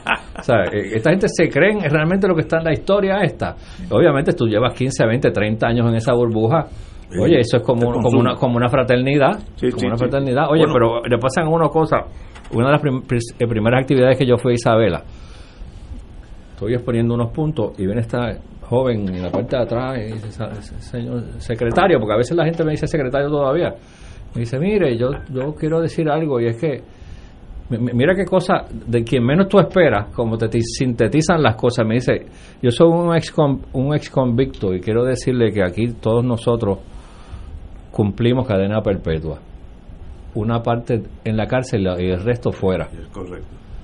Me dice, porque mire que yo, desde que salí, me matriculé en un instituto, estoy estudiando, estoy limpio, no me he metido y no consigo oportunidades. Y ahora con la decisión esa del Tribunal Supremo, ¿Cuál fue? la que establece de que eh, se pueden tomar medidas que conlleven para ti el despido porque tenga un historial de convicto. Ya, pues, peor entonces. O sea, Peor. entonces, ¿dónde está la rehabilitación? Exactamente. No existe. Exactamente. Y, ese- y ese- y son de esas cosas que esta persona en esa oración te resumió la tragedia. La, la vida del... La- sí, me dice, "Tu- su cadena perpetua, una parte adentro y otra parte afuera. Ayer este, estábamos con... Ayer fue una candidata... eh, Excelente, Gretchen Howe, Howe. Howe, Howe, también. de- Y yo le di el consejo que le di porque ella es mucho más joven que nosotros. Le dije, cuidado con la contaminación una vez que usted esté allí, porque el establishment es establishment y se traga a los políticos, los senadores. Yo he visto amigos míos que hasta el caminar, la forma de caminar cambian. El flow, como dicen los Sí, muchachos. Sí, eh, eh, todo cambia. Y hablan entonces en parábola y hablan así. Gente que yo conocía, buena gente, normales. A los dos años, otro ser humano. Y es- esa- Hay, algunos que se van a hacer estudios sobre dicción Sí, sí, para sí. pronunciar todas las S pues, sí, sí. y pronunciar todas las Z. Así es que le di el consejo a, a la señora Howe y no se lo tengo que dar a su señoría porque usted es un gallo jugado. Pero eso es un mundo aparte, se enajenan del pueblo. Este, Y- por- Ah, Yello, Mira, eh, Juan, eh, te habla Ortiz Daliot. Ah, saludos. Eh, muchos saludos y mucha suerte. Yo usualmente dicen que el voto es secreto, pero como yo voté en la primaria eh, popular y estoy buscando eh, eh, legisladores que tienen que tengan un, dos dedos de frente, pues yo le di y No le tiene no a- tiene muchas opciones. No, sí. No te dejes, no te dejes que te quiten el pensamiento, Ortiz. Dale, sigue, sigue, no dejes que Ignacio te... una, una, una de las cosas, hablando de lo que Ignacio habla, de la, del monstruo este que se, que se come a uno cuando uno está, la experiencia más agria hasta cierto punto va a ser lo que llaman la regla del caucus, ¿no? Y uno llega allí pensando que uno puede hacer una serie de cosas para los constituyentes que uno representa y a veces esa regla de un caucus desvía a uno. Yo era de los pocos disidentes que había en el caucus mío y siempre tenía problemas con esa regla, porque te quieren imponer votar a veces por cosas que tú crees que son contrarias al mejor interés del pueblo de Puerto Rico, simplemente porque está en el programa del partido o porque el gobernador está empujando el proyecto de ley y el caucus tiene que apoyarlo obligatoriamente y eso no debe de ser así. Pero te advierto que vas a tener que atender esa situación cuando llegues allí, porque So- yo espero que llegues, porque necesitamos alguien inteligente que pueda dirigir esa comisión de Hacienda. Yo era miembro de la comisión de Hacienda cuando estuve en el Senado, la dirigía el hermano el hermano del, de, de que tú mencionaste ahorita, de Juan Agosto, Sí, modesto, modesto. Modesto. Sí. Eh, y digo, son dos, dos seres totalmente diferentes, ¿no? En términos Sí. de profundidad intelectual. Pero eh, estuve allí. Y, y eso es uno de los grandes problemas en términos si eres mayoría o eres minoría, ¿no? Si eres minoría, no, no- no- hay que atacar a la mayoría. Y si eres mayoría, tienes que seguir las reglas del caucus. Así que yo te deseo la mejor suerte de cómo vas a atender esa situación. Y la otra pregunta que te hago, ¿ya tienes o has pensado, particularmente en el área tuya, que son las contribuciones, qué proyecto se puede radicar que tenga una lógica para todo el país en términos contributivos? ¿Es viable o no es viable eliminar la propiedad, el- la contribución sobre la propiedad mueble que tanto se ha, se ha hablado, el inventario? Bueno, yo te diría que realmente eliminarla no es viable, sustituirla sí, ¿verdad? Este, porque por más que la gente, hay gente que se, le tiene antipatía por X o Y razón a los alcaldes y a los municipios, pero, pero el servicio que dan los alcaldes y los municipios neto, ¿verdad? De, de los defectos, de, los, de sus luces y sus sombras que tengan, pues yo creo que, que, que es un servicio valioso a la ciudadanía.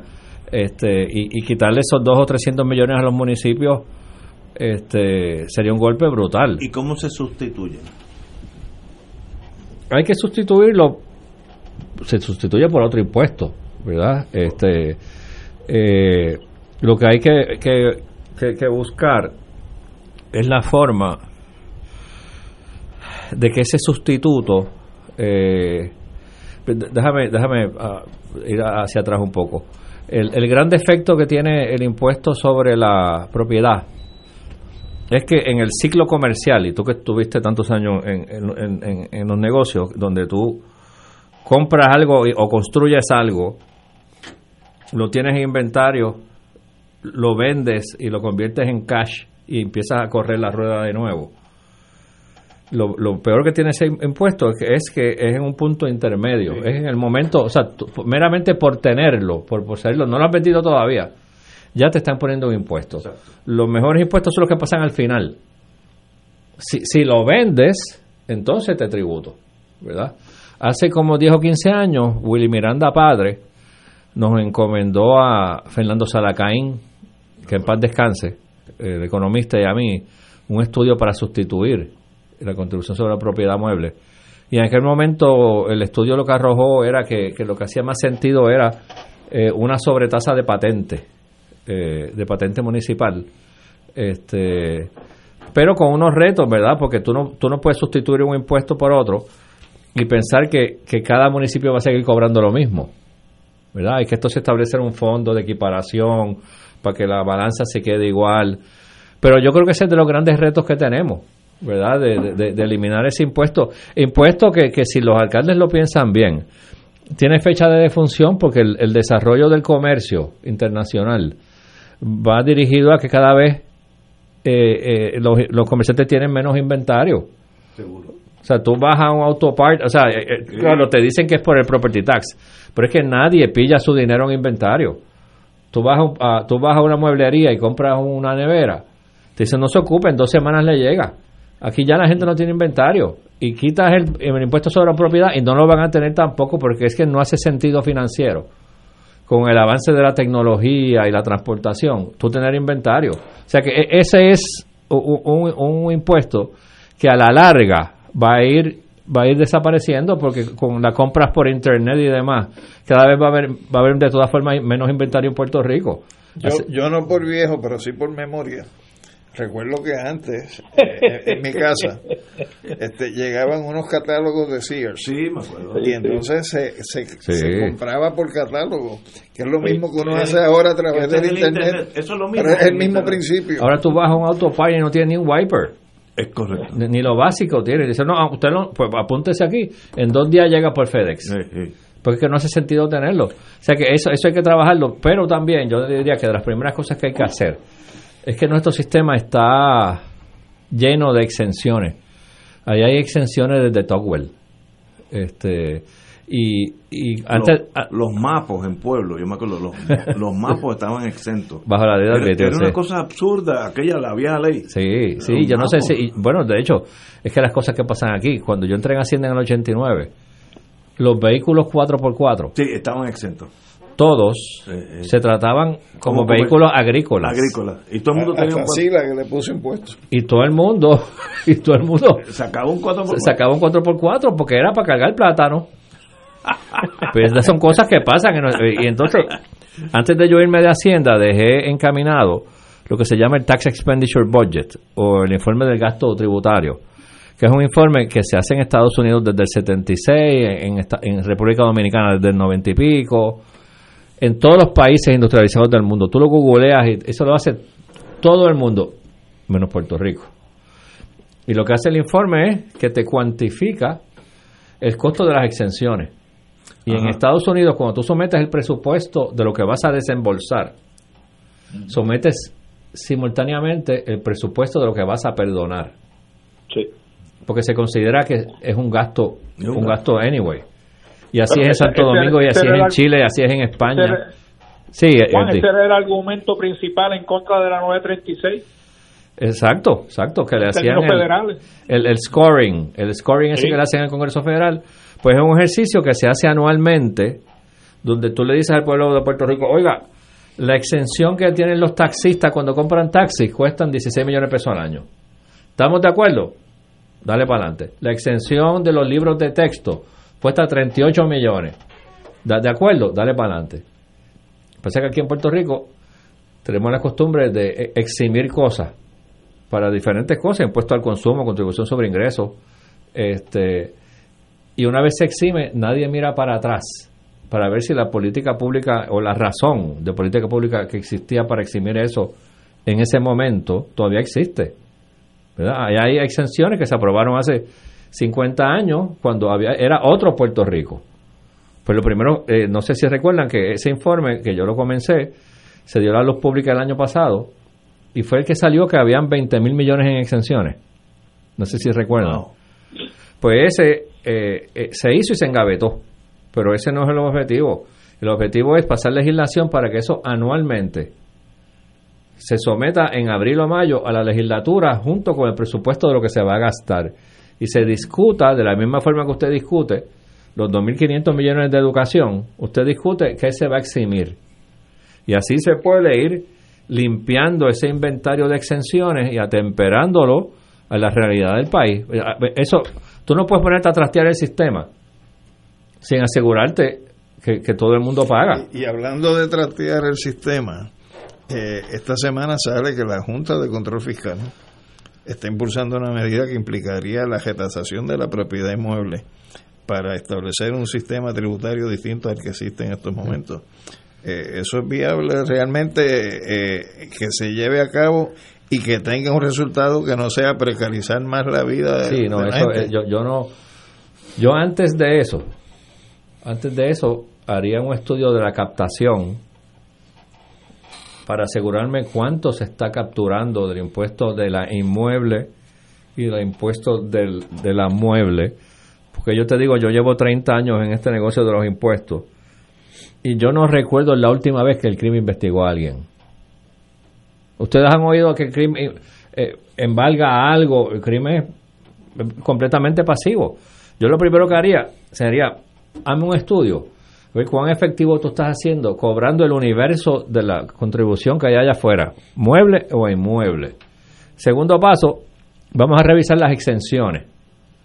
A ver si esas exenciones que están ahí desde, desde, décadas se justifican todavía. Y entonces, una vez tienes eso, entonces realmente puedes determinar cuál es el, el shortfall, o sea, cuánto es el... el pero no te, la fácil es retrasar la propiedad. Así es un mamey. Cuando tienes el montón de casas, oye, una broma que nosotros hacíamos en estas caravanas, eh, eh, como uno va en estas estaciones que son altas, en estas cosas que son altas, Ignacio, allá afuera, eh, fuera de la metropolitana, hay unos, no son mansiones, hay unos castillos.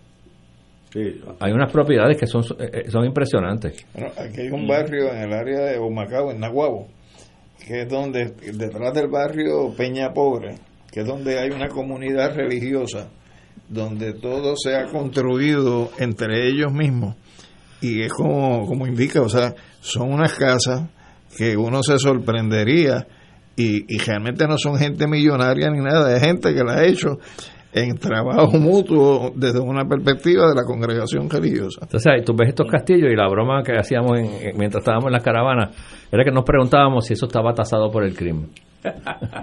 o sea, ¿tú, te, tú crees que esa, eh, eh, esa, esos o- o, eh, cinco mil bloques que hay ahí y todos esos sacos de cemento, eso está tasado? Pues mira, vamos a empezar por ahí. Antes de irte por la fácil, que es subirlo, asegúrate que se está cobrando, que, que todo el mundo está pagando lo que tiene que pagar. Pero si es si lo subes, yo no estoy diciendo si es bueno o malo, si lo subes es menos dinero que tiene el puertorriqueo para otras Seguro, cosas. seguro. Así Por que en que va a realidad preca- va a precarizar la es que vida. eres más pobre. Es que dos más dos son cuatro. Exacto, eso, eso es. eh, otro, Juan, una pregunta, porque la ha traído Juan Dalmao precisamente en ese debate de los CPA. Sí. Él habla de uniformar la contribución sobre ingresos a las corporaciones nativas y a las corporaciones extranjeras en un 10%. Eso es viable, obviamente sustituyendo o eliminando el 4% que se le, se le impone ahora a, la, a, la, a las extranjeras. Eso sí, e- esa es una idea que ha estado circulando por, por, un tiempo y, y- y no es descabellada, es una idea bien interesante. Este, te va a costar dinero en un segmento, te va a levantar más dinero en otro segmento. Ah, eh, habría que tirar los números. Hay que tirar los números. En Hacienda, pues, hay unos modelos, y especialmente ahora con Suri, ¿verdad? Hay, hay una data buenísima. Pero es interesante esa idea que él, que él propone. Es interesante. Este, es un enfoque que usan otros países del mundo. Eh, ah, pero hay que tirar los números, porque así a simple vista, pues obviamente tienes unas empresas que van a pagar mucho menos, unas que van a pagar mucho más, y hay que ver en esa ecuación que tal vez puede ser el 10, pero puede ser el 13,5, puede ser el 14. Hay que ver cuál es ese punto, ese punto donde, donde por lo menos eh, quedas empate. Este, pero es una idea interesante. Eh, y, Yello, tú. No, no, y, en el ámbito internacional, eh, por ejemplo, yo participé cuando estuve dirigiendo PRAFA en el 85, 86, 87, 88, de aquella negociación que se hizo con Japón, que era básicamente un tratado contributivo de condonación contributiva, que lo que hacía básicamente era una 936, pero por, por acuerdo eh, de tratado, ¿no? Por un acuerdo privado entre, entre Japón y Puerto Rico, donde Estados Unidos no participaba. Claro, eh, como éramos colonia, pues no, la, la autonomía fiscal que alegadamente teníamos eh, no era tal y por eso el secretario de Estado, no el de Tesoro, sino el de Estado, desautorizó a Hernández Colón para que siguiera adelante con el con ese tratado, pero eso es algo que se ha mencionado de nuevo, de hecho lo ha mencionado Charlie Delgado, eh, que ha hablado de tratados de nuevo, eh, así que tú puedes tener, tienes una perspectiva sobre esa sobre esa posibilidad. Sí, ¿eso fue en qué año? ¿89? Eso fue en 86. 86. Sí, eso fue un poco antes de yo entrar a la Hacienda en el último cuatrienio de Hernández Colón, pero recuerdo recuerdo claramente la situación. Bueno, es que ahí tú vas al, ¿verdad? al corazón de, del problema, es un hecho de poderes. Este, ¿Cómo podemos lograr eso en el estatus actual? Pues difícil, ¿verdad? Hay personas que entienden que eso, eso estaría sujeto a negociación. Este, eh, es un campo eh, interesantísimo, hay muchísima literatura en, en cuanto a, los tratados comerciales y, y que, no son una mina de oro necesariamente, porque también en, los tratados comerciales siempre hay un país fuerte y otro débil, o casi siempre hay, hay... Pero lo que sucede, Juan, es que Estados Unidos cuando negocia sus tratados contributivos eh, siempre deja a Puerto Rico fuera por ser Puerto Rico un sistema contributivo autónomo o extranjero para efectos de Estados Unidos y quizás con algunas excepciones, creo que en, el tratado con España pudimos lograr una excepción e incluir a Puerto Rico, pero siempre Puerto Rico está fuera. Así, es. que no tenemos los mismos beneficios que tienen las corporaciones que están en los 50 estados por no ser parte de ese sistema contributivo. Así mismo, entonces estamos si la soga y la cabra. No podemos hacerlo nosotros y no nos tampoco nos dejan montarnos en el de ellos. Este, pero sí, o sea, eh, eh, es un hecho de herramientas y, son herramientas. Yo creo que es un issue eh, de soberanía. claro, herramientas que te, da, que te da la soberanía. Sí, Pero vamos a entrar en eso para las elecciones en, en 60 días. Eh, eso, eso asusta a la gente. Pues que se asusten, porque ah, así como uno pierde el miedo. ok, muy bien. Muy No, no, pero yo digo, si los partidos quieren cucar ese toro, que saben que cuesta votos. los partidos quieren ganar las elecciones, todos los partidos. Son todos igualitos. Y tú no vas a tocar un toro porque ese toro puede fajar, que es el estatus. Yo lo que creo es que, pero fíjate, que ese discurso es lo que nos tiene pues no, paralizado. es lo mismo. no no, es más de lo mismo. No no te estoy llevando a la contraria te Yello.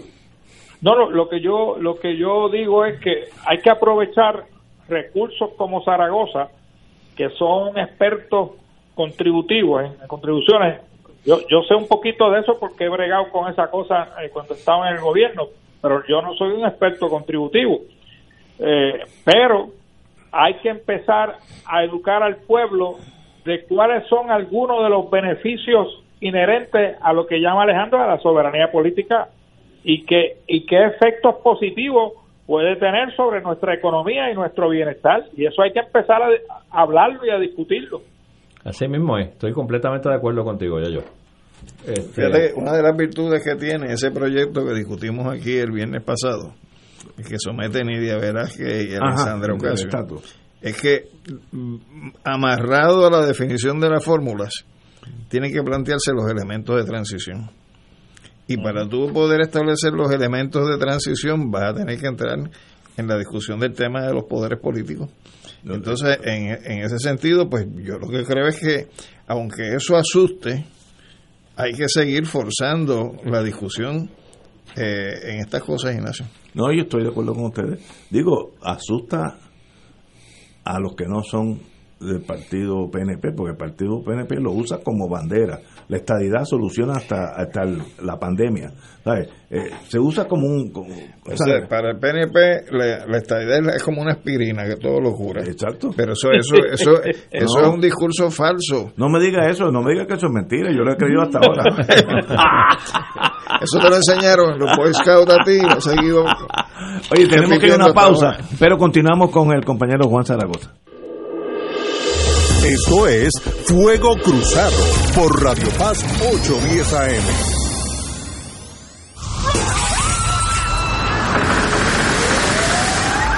Un huracán puede destruir más que tu propiedad, puede destruir tu vida. Estrés financiero, daños a vivienda propia o alquilada son algunos de los problemas legales que se agravan tras un desastre. Es vital proteger tus documentos importantes, como título de propiedad, contrato de alquiler o hipoteca, entre otros. Manténlos en un lugar seguro y prepárate para ayudarte. Infórmate en servicioslegales.org. Servicios Legales de Puerto Rico te puede ayudar. Fuego Cruzado está contigo en todo Puerto Rico.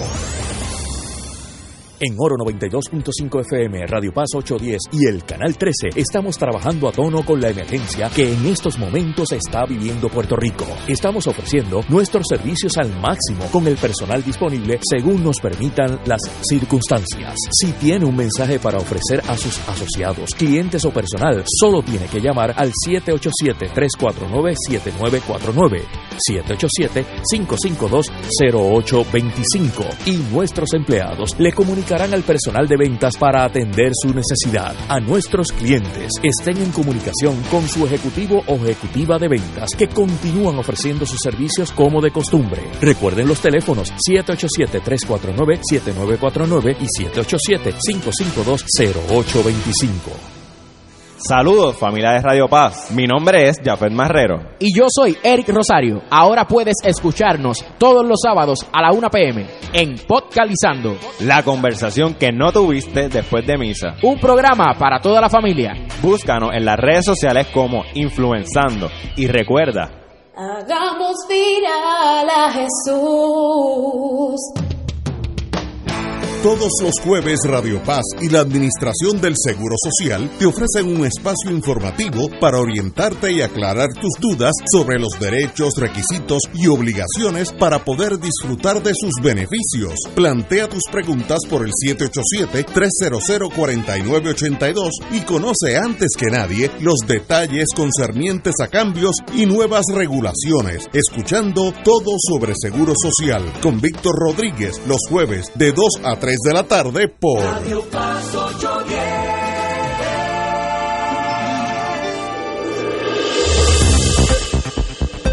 Y ahora continúa Fuego Cruzado.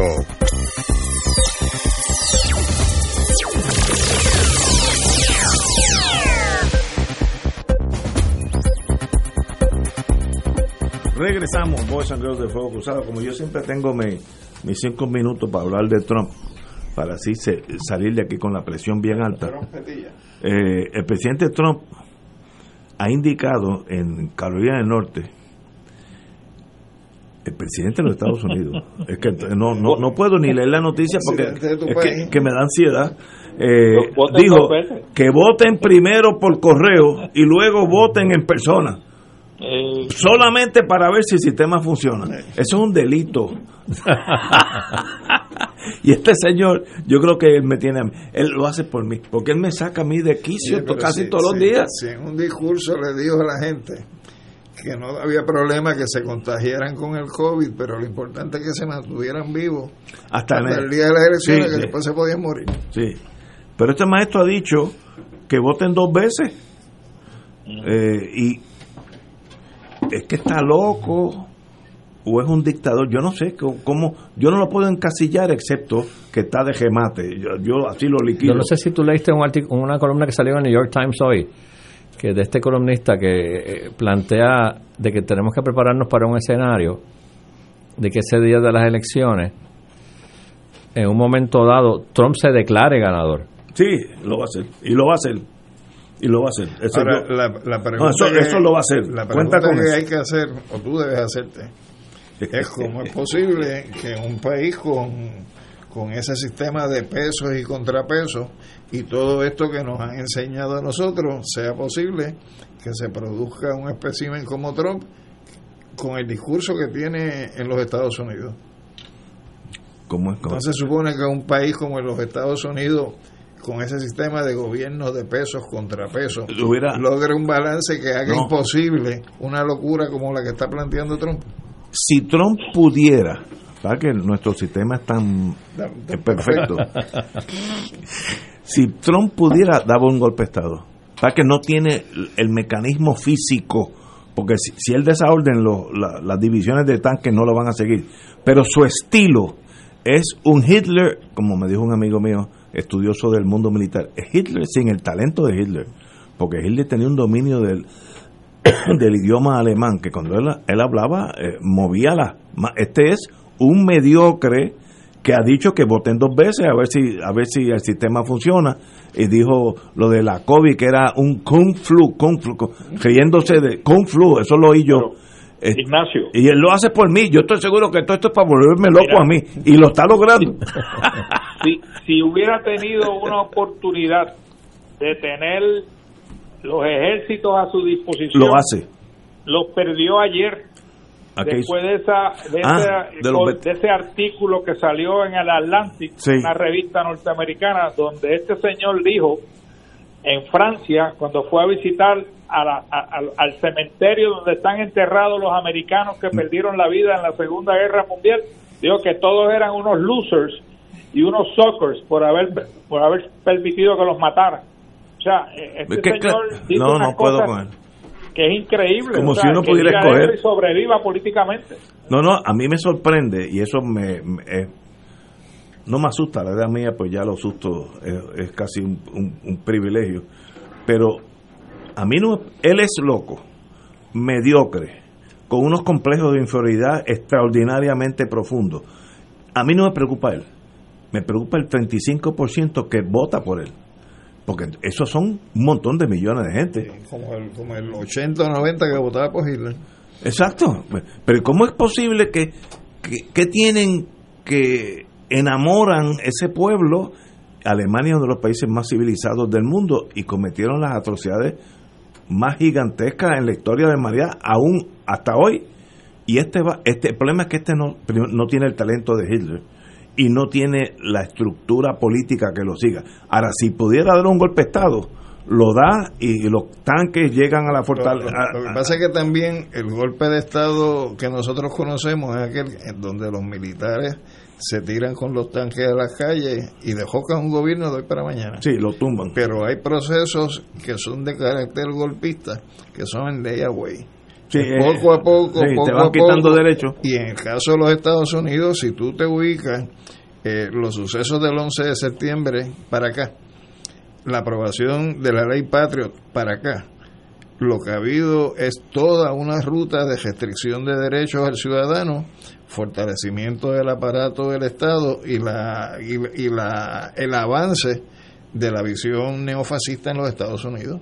Sí, no, no, estoy O sea de que- acuerdo pero, pero es poco a poco, poco a Sí, poco. El detalle uno es ni se da cuenta. hasta dónde podría llegar esto. ¿no?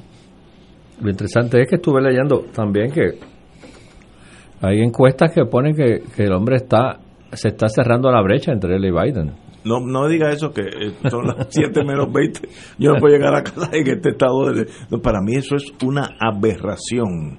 El, año, el daño que Donald Trump le ha hecho a los Estados Unidos, en el plano mundial ni te ocupe, pero aún adentro ha dividido esa nación en razas, cosas que habíamos trabajado 100 años para mejorarla y él lo ha destruido. politizó una pandemia, imagínate. Imagínate, imagínate lo que sería capaz de hacer en cuatro años más, donde sabe que hay un límite constitucional que a lo mejor también se lo quiere brincar, eh, en términos de mandato a la, a la presidencia, lo que es capaz de hacer. Y él se va a declarar ganador. Eso, tú lo dijiste. Sí, sí, Zaragoza. sí, sí. Eso es correcto. Él lo va a decir, yo gané. Ah, que los votos dicen otra cosa, sí, pero yo gané. Y ahí Sí, fue pero el problema es que como va a haber tanta votación por correo por la pandemia, se va a tardar el conteo y él podría hacer eso simplemente con los votos que empiezan a salir físicamente, los que se cuentan la- en, en la misma noche de las elecciones. Hay, hay, hay un elemento que yo creo que es importante que va en contra de esa posibilidad, que es la decisión que tomó el Supremo de los Estados Unidos de que los eh, colegios electorales no pueden ir en contra, contra, sí, de- de, lo que sea el resultado pueblo. de las votaciones que se manifiestan. Bueno, pues o sea, porque nosotros tenemos la experiencia, en el caso de Estados Unidos se ha visto, de que por lo menos dos presidentes eh, han salido con un voto minoritario. Entonces, esa decisión de, del Supremo cualificaría eh, el asunto de cara a estas elecciones. Para mí, el peligro de Trump no es Trump. El problema de Trump es que tiene un 35% de la nación detrás de él. Y eso sí es altamente peligroso. Una, una nación racista que ha dividido esa pared, esa pared, eh, la muralla esa que le está haciendo. Eso es para todos nosotros también. Para el anglosajón, nosotros somos igual de mexicanos que los mexicanos. Y tiene razón. Sea, no, ¿Y- y no- no- es que estén equivocados. ¿Por qué tú insistes en mantenerte pegado? Ahí, ahí- ahí viene, como dice Lalo, el, el, el concepto, este, ¿cómo él dice? No, él dice, eh, trucu- él no dice trucutú, él- pero dice, eh, que él dice, no, no importa el análisis. todo tu argumento Sí, sí. lógico termina en por qué no. Pero llega Pero entonces pronto el llegas al momento. punto, viene y se levanta el otro que tienes adentro y dice Ah, el por qué sí. No Lalo hay me dice, no me dice, debe, debe estudiar psiquiatría, porque dice, tú tienes un lado A y un lado B. Entonces, a, a- en- en- a veces estamos hablando, de, tú estás en el B ahora. Uno oye a Ignacio. Eso es Frankenstein. y a veces uno oye a Ignacio en el programa y tú dices, el hombre ya llegó. Está por los caminos del Señor, el hombre se convirtió y de momento. Usted dice, pero yo la, yo, Tú- la gran tú- nación. Tú recuerdas de Humanidades 1, aquella historia de Sísifo que nos hacíamos. Pues Ignacio va empujando esa, esa piedra, Exacto. esa piedra, esa piedra, y cuando tú crees que ya se colocó La encima deja monte, La- la deja ir. Bueno, no, El- yo el sé. tormento de Sísifo. A mí me duele y yo no creo que no estoy hablando ni, ni ser PNP ni ¿sabes? Yo internamente me, me considero parte de la nación americana. Le dediqué un montón de mi vida, años de mi vida, y la pasé tan bien y había tanta esperanza. Eh, de vez en cuando una que otra queja porque sabes, hay que mantener la economía. Pero eso son cositas aparte. Pero de momento estoy viendo que todo lo que yo aspiraba, este señor lo está destruyendo completo. Va a dejar a la nación en cantos, en cantos. Pues ese es el tormento de Sísifo, el que tú vives. Es el lado B mío.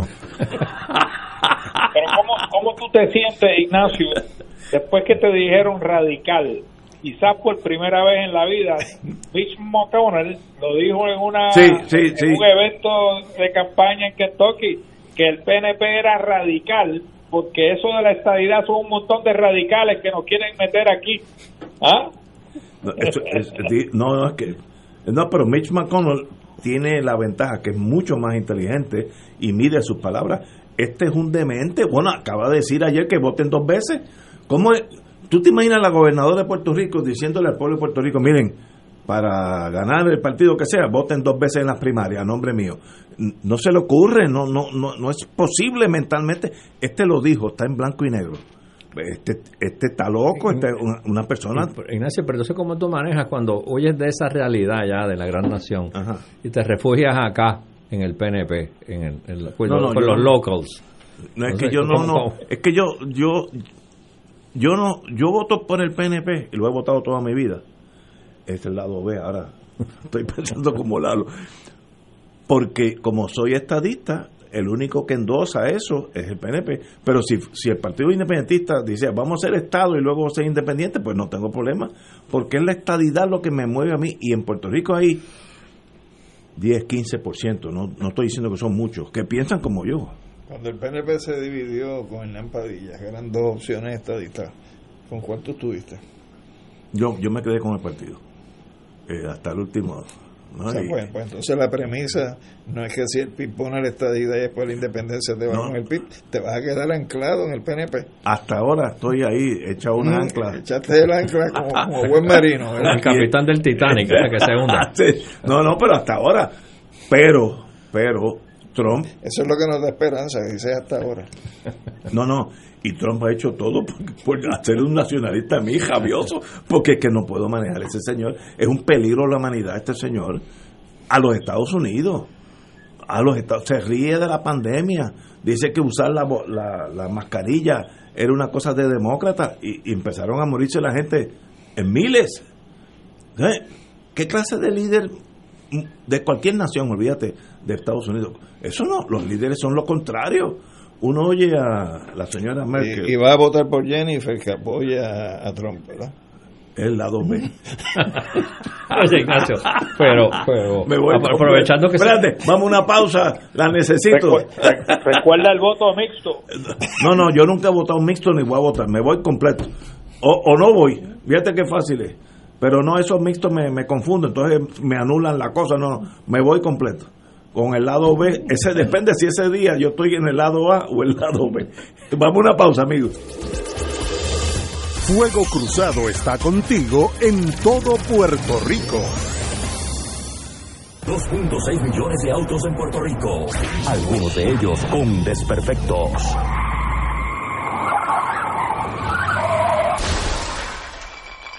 Autocontrol. Tu carro. Tu carro. Tu mundo. Lunes a viernes a las 11 de la mañana por Radio Paz 810 AM.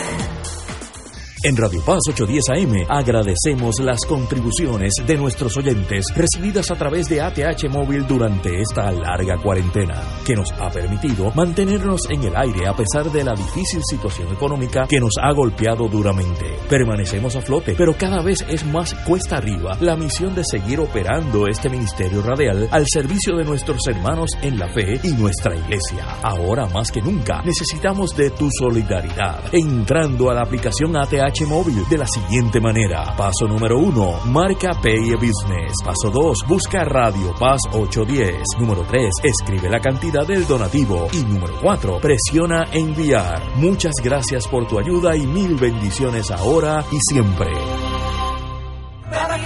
Te invitamos todos los domingos a la una de la tarde por Radio Paz 810 AM y los sábados a las 7 de la mañana por Oro 92.5 Cuidando la Creación con la hermana Lisi y sus colaboradores. Entrevista, mensajes educativos y dándole voz a grupos que ayudan a cuidar la creación en el mundo. Recuerda por Radio Paz 810 AM, una de la tarde, domingo, sábado por Oro 92.5 FM a las 7 de la mañana.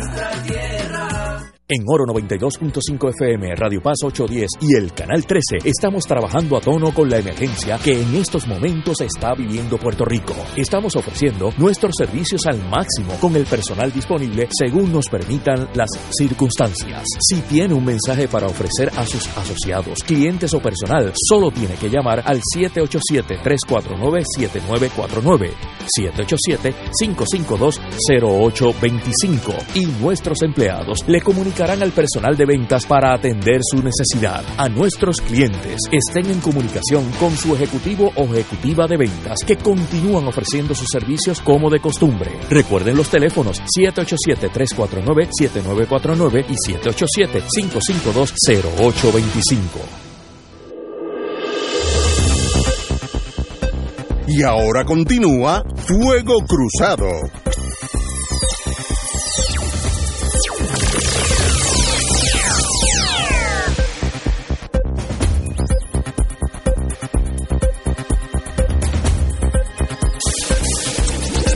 Regresamos, amigos y amigas, Fuego Cruzado. Bueno, vamos a hablar. Eh, Oye, Ignacio, usted. queda poco tiempo y no, no, no Quedan quiero, ocho no quiero- minutos. no quiero irme Usted tiene la palabra, cójalo suave. para re- regresar un poco aquí a la locura tropical. Este, comentábamos fuera del aire.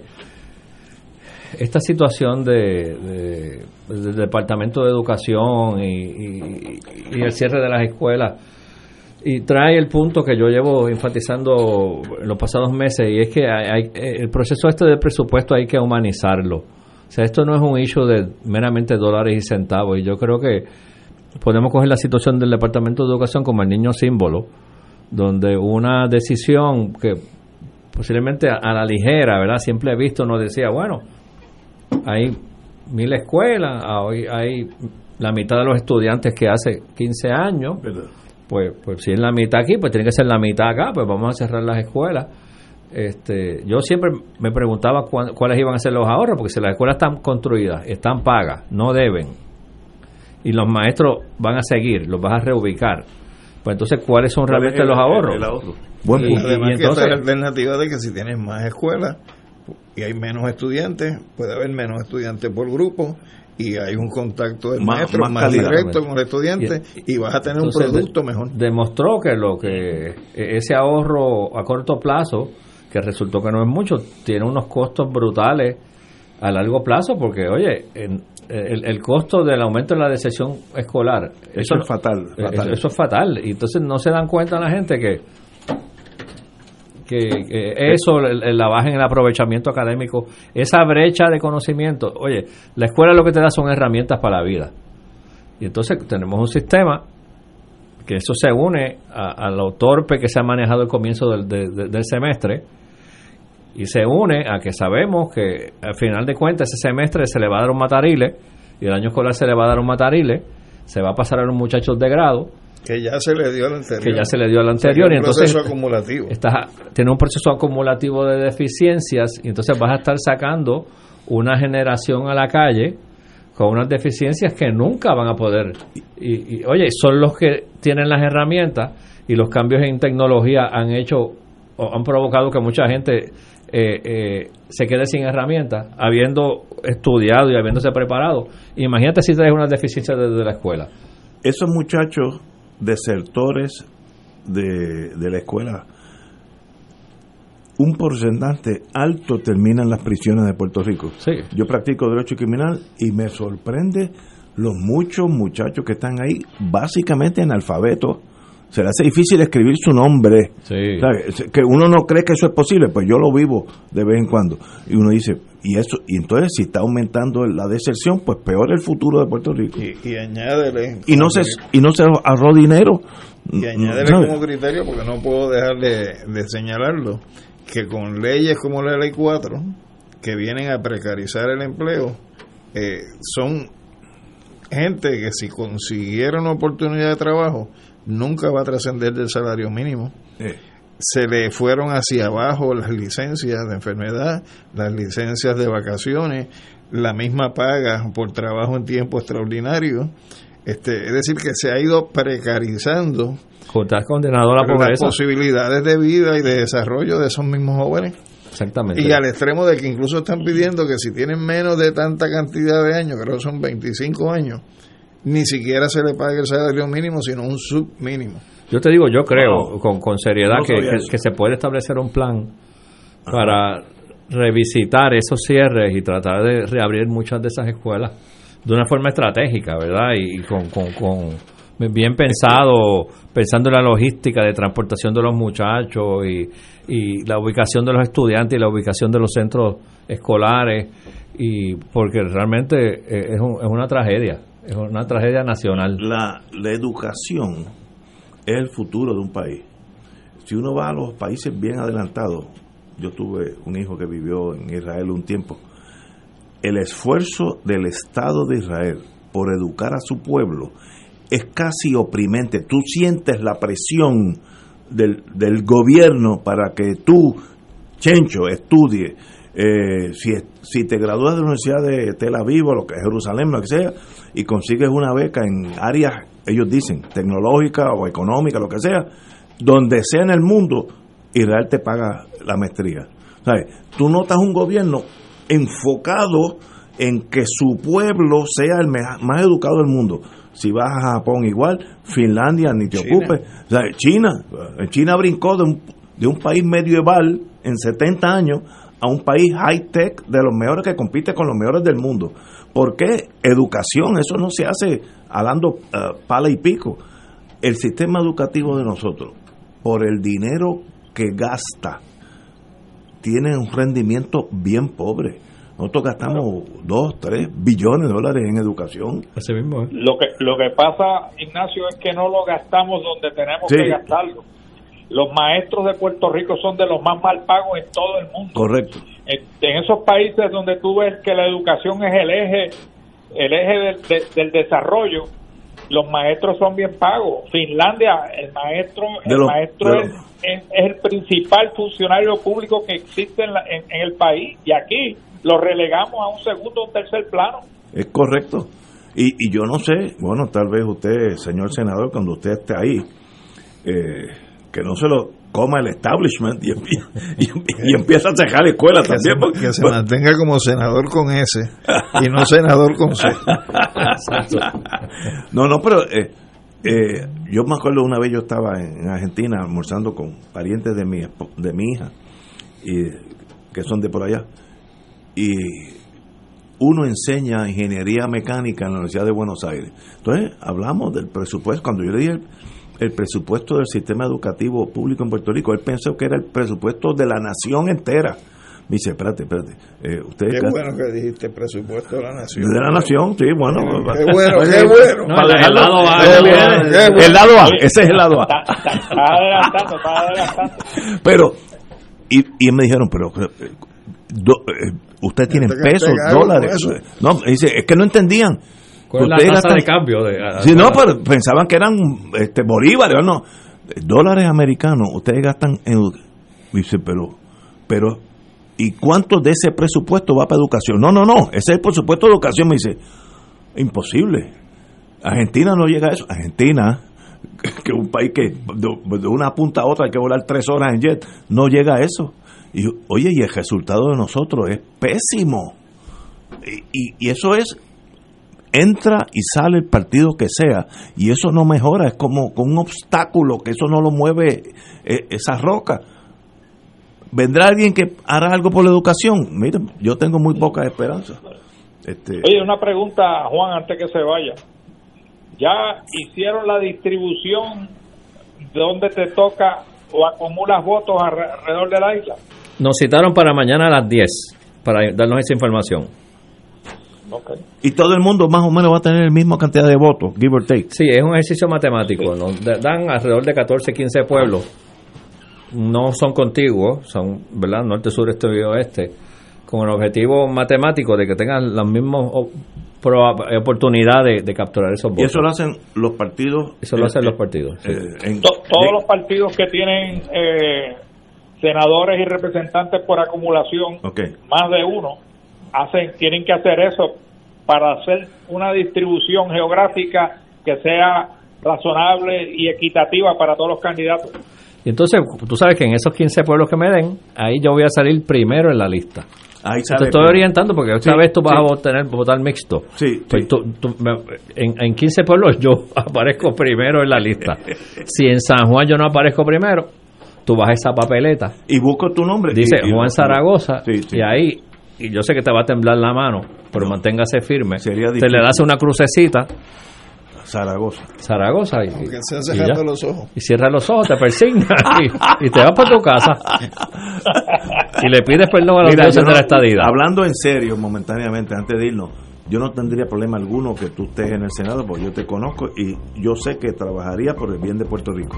That's good Oye. Ignacio, eso es suficiente. ya tú has hecho dos compromisos por dos senadores fuera del PNP. Ahora Juan uno y el otro fue Marilú. Así que tienes que aprender a votar mixto porque de lo contrario vas a dañar la papeleta. Mira, para no pasar un manjato, mejor es no ir. Y entonces, yo, yo creo que se enferma primero. Bueno, señores, tenemos que irnos. Juan Zaragoza, un privilegio como siempre. Gracias. Como... ¿Verdad que estar con usted Mucha es suerte, un mucha privilegio. suerte, Gracias. Bueno, Y- buen fin de semana largo. Antes de las elecciones, vuelves para acá. Sí, Así seguro. que con mucho gusto. Si Dios permite. Señores, hasta el lunes, amigos. Falou, abraço.